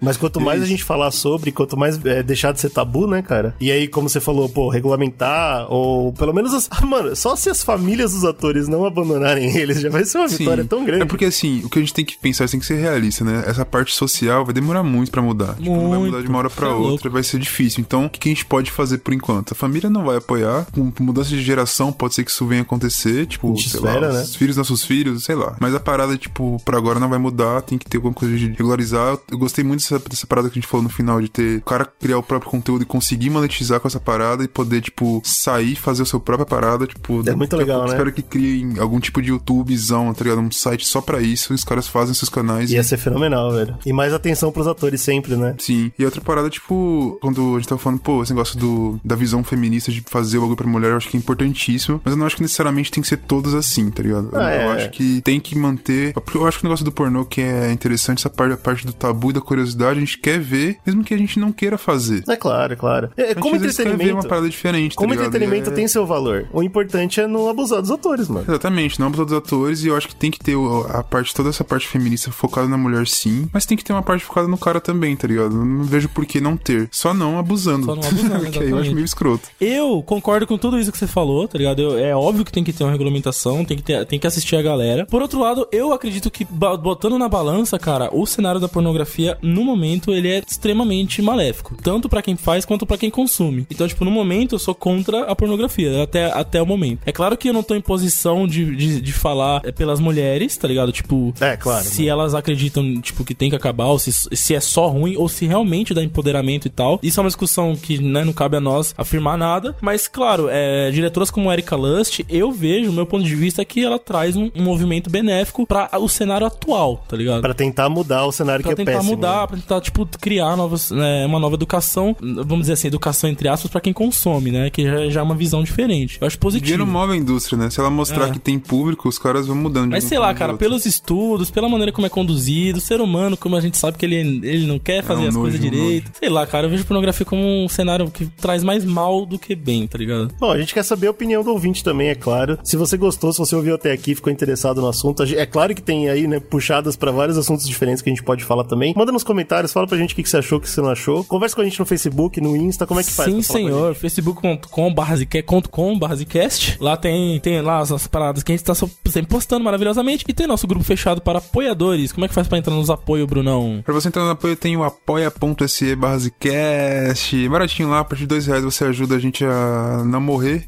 a gente conseguir produzir essa merda aqui. Também você entra não só no Facebook, como também no nosso WhatsApp. Tem só. o gente tá zap, dos grupos dos ideia, apoiadores. Trabalhar gostosinho. Participar da gravação, né, cara? Exato. A gente tá gravando com, com os ouvintes, tá sendo mó divertido. A gente tem os melhores GIFs. Os caras, porra, o Yeti é o cara incrível. Ele encontra os melhores GIFs da, Os da melhores, internet, cara. O cara é tem bom. Tem, muito tem uma disputa boa aqui com o Rafa também. O, Pois é. o- nos GIF aqui brabo. Então, se você quiser fazer parte dessa brincadeira toda dos grupos, participar das, das gravações e tudo, seja um apoiador nosso. Também a gente tá desenvolvendo bastante conteúdo no Instagram, que é arroba Zcast. Vai lá. Vem Yeah. também no nosso Twitter, que é arroba República Zcast. Tem que ter esse Republican aí antes um pouco. E também tem o nosso YouTube, né, cara? Onde a gente também tá produzindo muito conteúdo. Brunão, da mestre das críticas, aparecendo lá pra caramba, falando de uma porrada de coisa. E a gente pretende fazer cada vez mais. Então Essa vai lá se inscrever no nosso canal também, que a gente tá, tá que tá no mundo. E é importante, hein? Vai fazer isso. Com, compartilha essa merda de vídeo aí, por favor. Deixa nosso YouTube estourar também, que merda é essa. Apoie com tudo que você ama e nos amem.